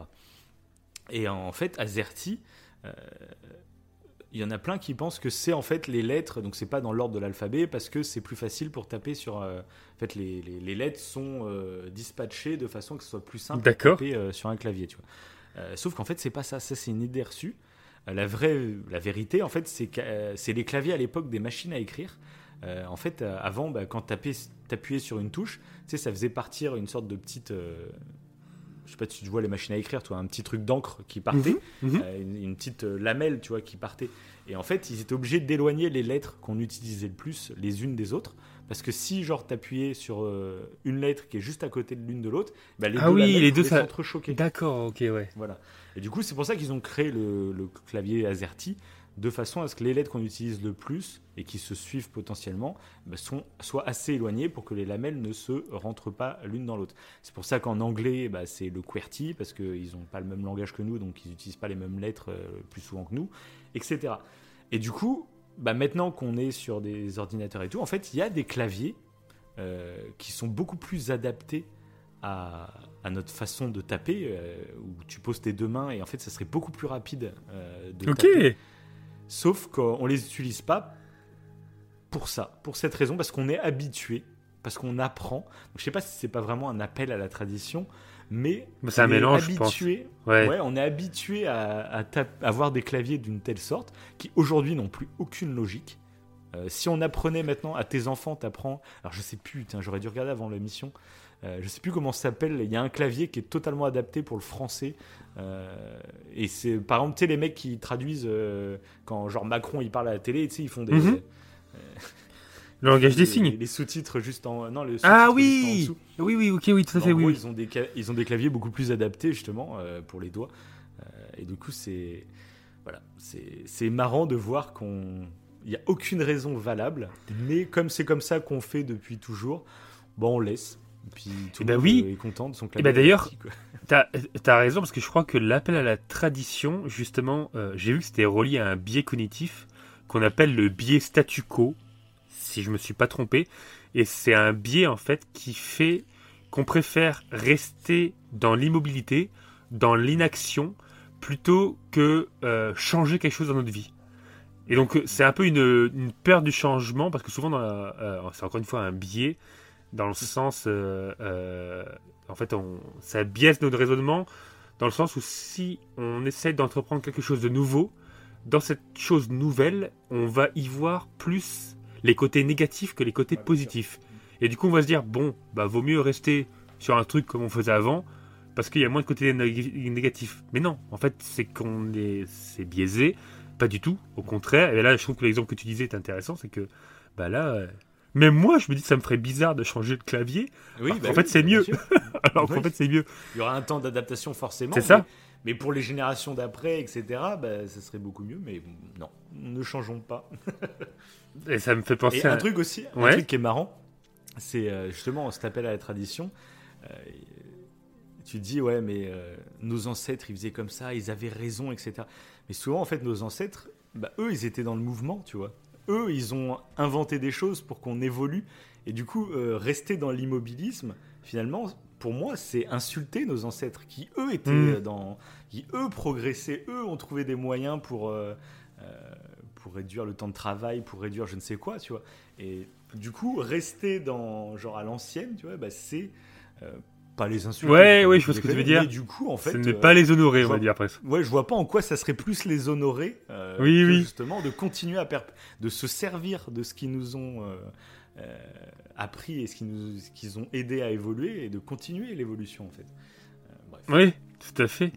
Et il y en a un qu'on. On part très loin. On part très loin. Là. Oui, mais il y en a un qu'on a utilisé, euh, on en a parlé euh, récemment, euh, en off. C'était, on appelle ça l'erreur du perfectionnisme. C'est si c'est pas parfait, on ne le fait pas. Oui, bah, ça c'est ça. Et je trouve que là, il y a un exemple pertinent que j'ai noté, c'est euh, euh, comme une personne qui parle, qui dit quel est l'intérêt de faire une campagne contre l'alcool au volant? Parce qu'il y aura toujours des gens pour conduire bourré, donc ça n'a aucun intérêt. Si c'est pas parfait, s'il y a plus personne en fait qui, qui conduise non bourré, ça sert à rien. Et on a ce- cette aversion aussi au, au fait que si c'est pas parfait, bah. Enfin bon là. Il y en a plein. Franchement, il y en a plein. Si vous voulez aller voir d'autres choses, euh, d'autres euh, d'autres arguments fallacieux comme ça, tapez sur Google rhétorique fallacieuse, le guide du débrouillard, et il y en a plein, c'est super intéressant. Parce que même nous, on se rend compte qu'on des utilise. Mais oui, mais trop. sûr. Nous, on n'est pas parfait. C'est pas parce qu'on C'est ça, c'est ça. on dit Non, des mais. Justement, nous, on, on, on, aime bien en peut- parler parce que. Oui, voilà. Mais on peut manipuler sans faire exprès en euh, fait. C'est ça qui est ah, intéressant. bien sûr. C'est ça, tu utilises des arguments fallacieux sans t'en rendre compte. Et ce qui- ce qu'on dit paralogisme du coup. Mais ouais, euh, c'est super intéressant. C'est un tout. Donc voilà, on est parti un peu loin par rapport aux sectes, etc. Mais je trouve que ça fait partie. euh, Ouais, c'est de la manipulation. C'est un tout. Et le fait d'en discuter, euh, peut-être qu'on parle dans le vent, peut-être que voilà, mais discutez-vous entre vous, etc. Et je pense que le, le jour où tu es confronté justement à de tels discours, tu as peut-être une petite alarme tu vois, qui se déclenche dans Exactement. ta tête et qui dit Ouh là, attends, on est en train de me faire quel truc Ah, Peut-être d'ailleurs, ça peut servir, peut-être que cette émission Bah, ne servira à rien. Mais bah, bon. justement, pour rester dans là-dedans, avant de conclure, allez regarder la vidéo, enfin la chaîne YouTube Hygiène Mentale. Honnêtement, c'est une chaîne indispensable. YouTube indispensable, on est d'accord. Je Pour moi, pense. c'est peut-être la, la principale que tout le monde devrait aller voir. Voilà. Il est très pédagogue. euh, il ne donne Mm. pas de leçons à qui que ce soit. Il explique juste. Oui, le c'est- truc, c'est euh, excellent. Très simplement. C'est accessible à tous et gros respect à lui en tout cas. Parfait. Bref, je vais conclure avec une petite citation. Parce que Ah j'ai même préparé une citation. Ok. dire. Je et donc c'est une citation de Nietzsche. Et il a dit Quand on a la foi, on peut se passer de la vérité. Ah, c'est beau. Allez, salut Ciao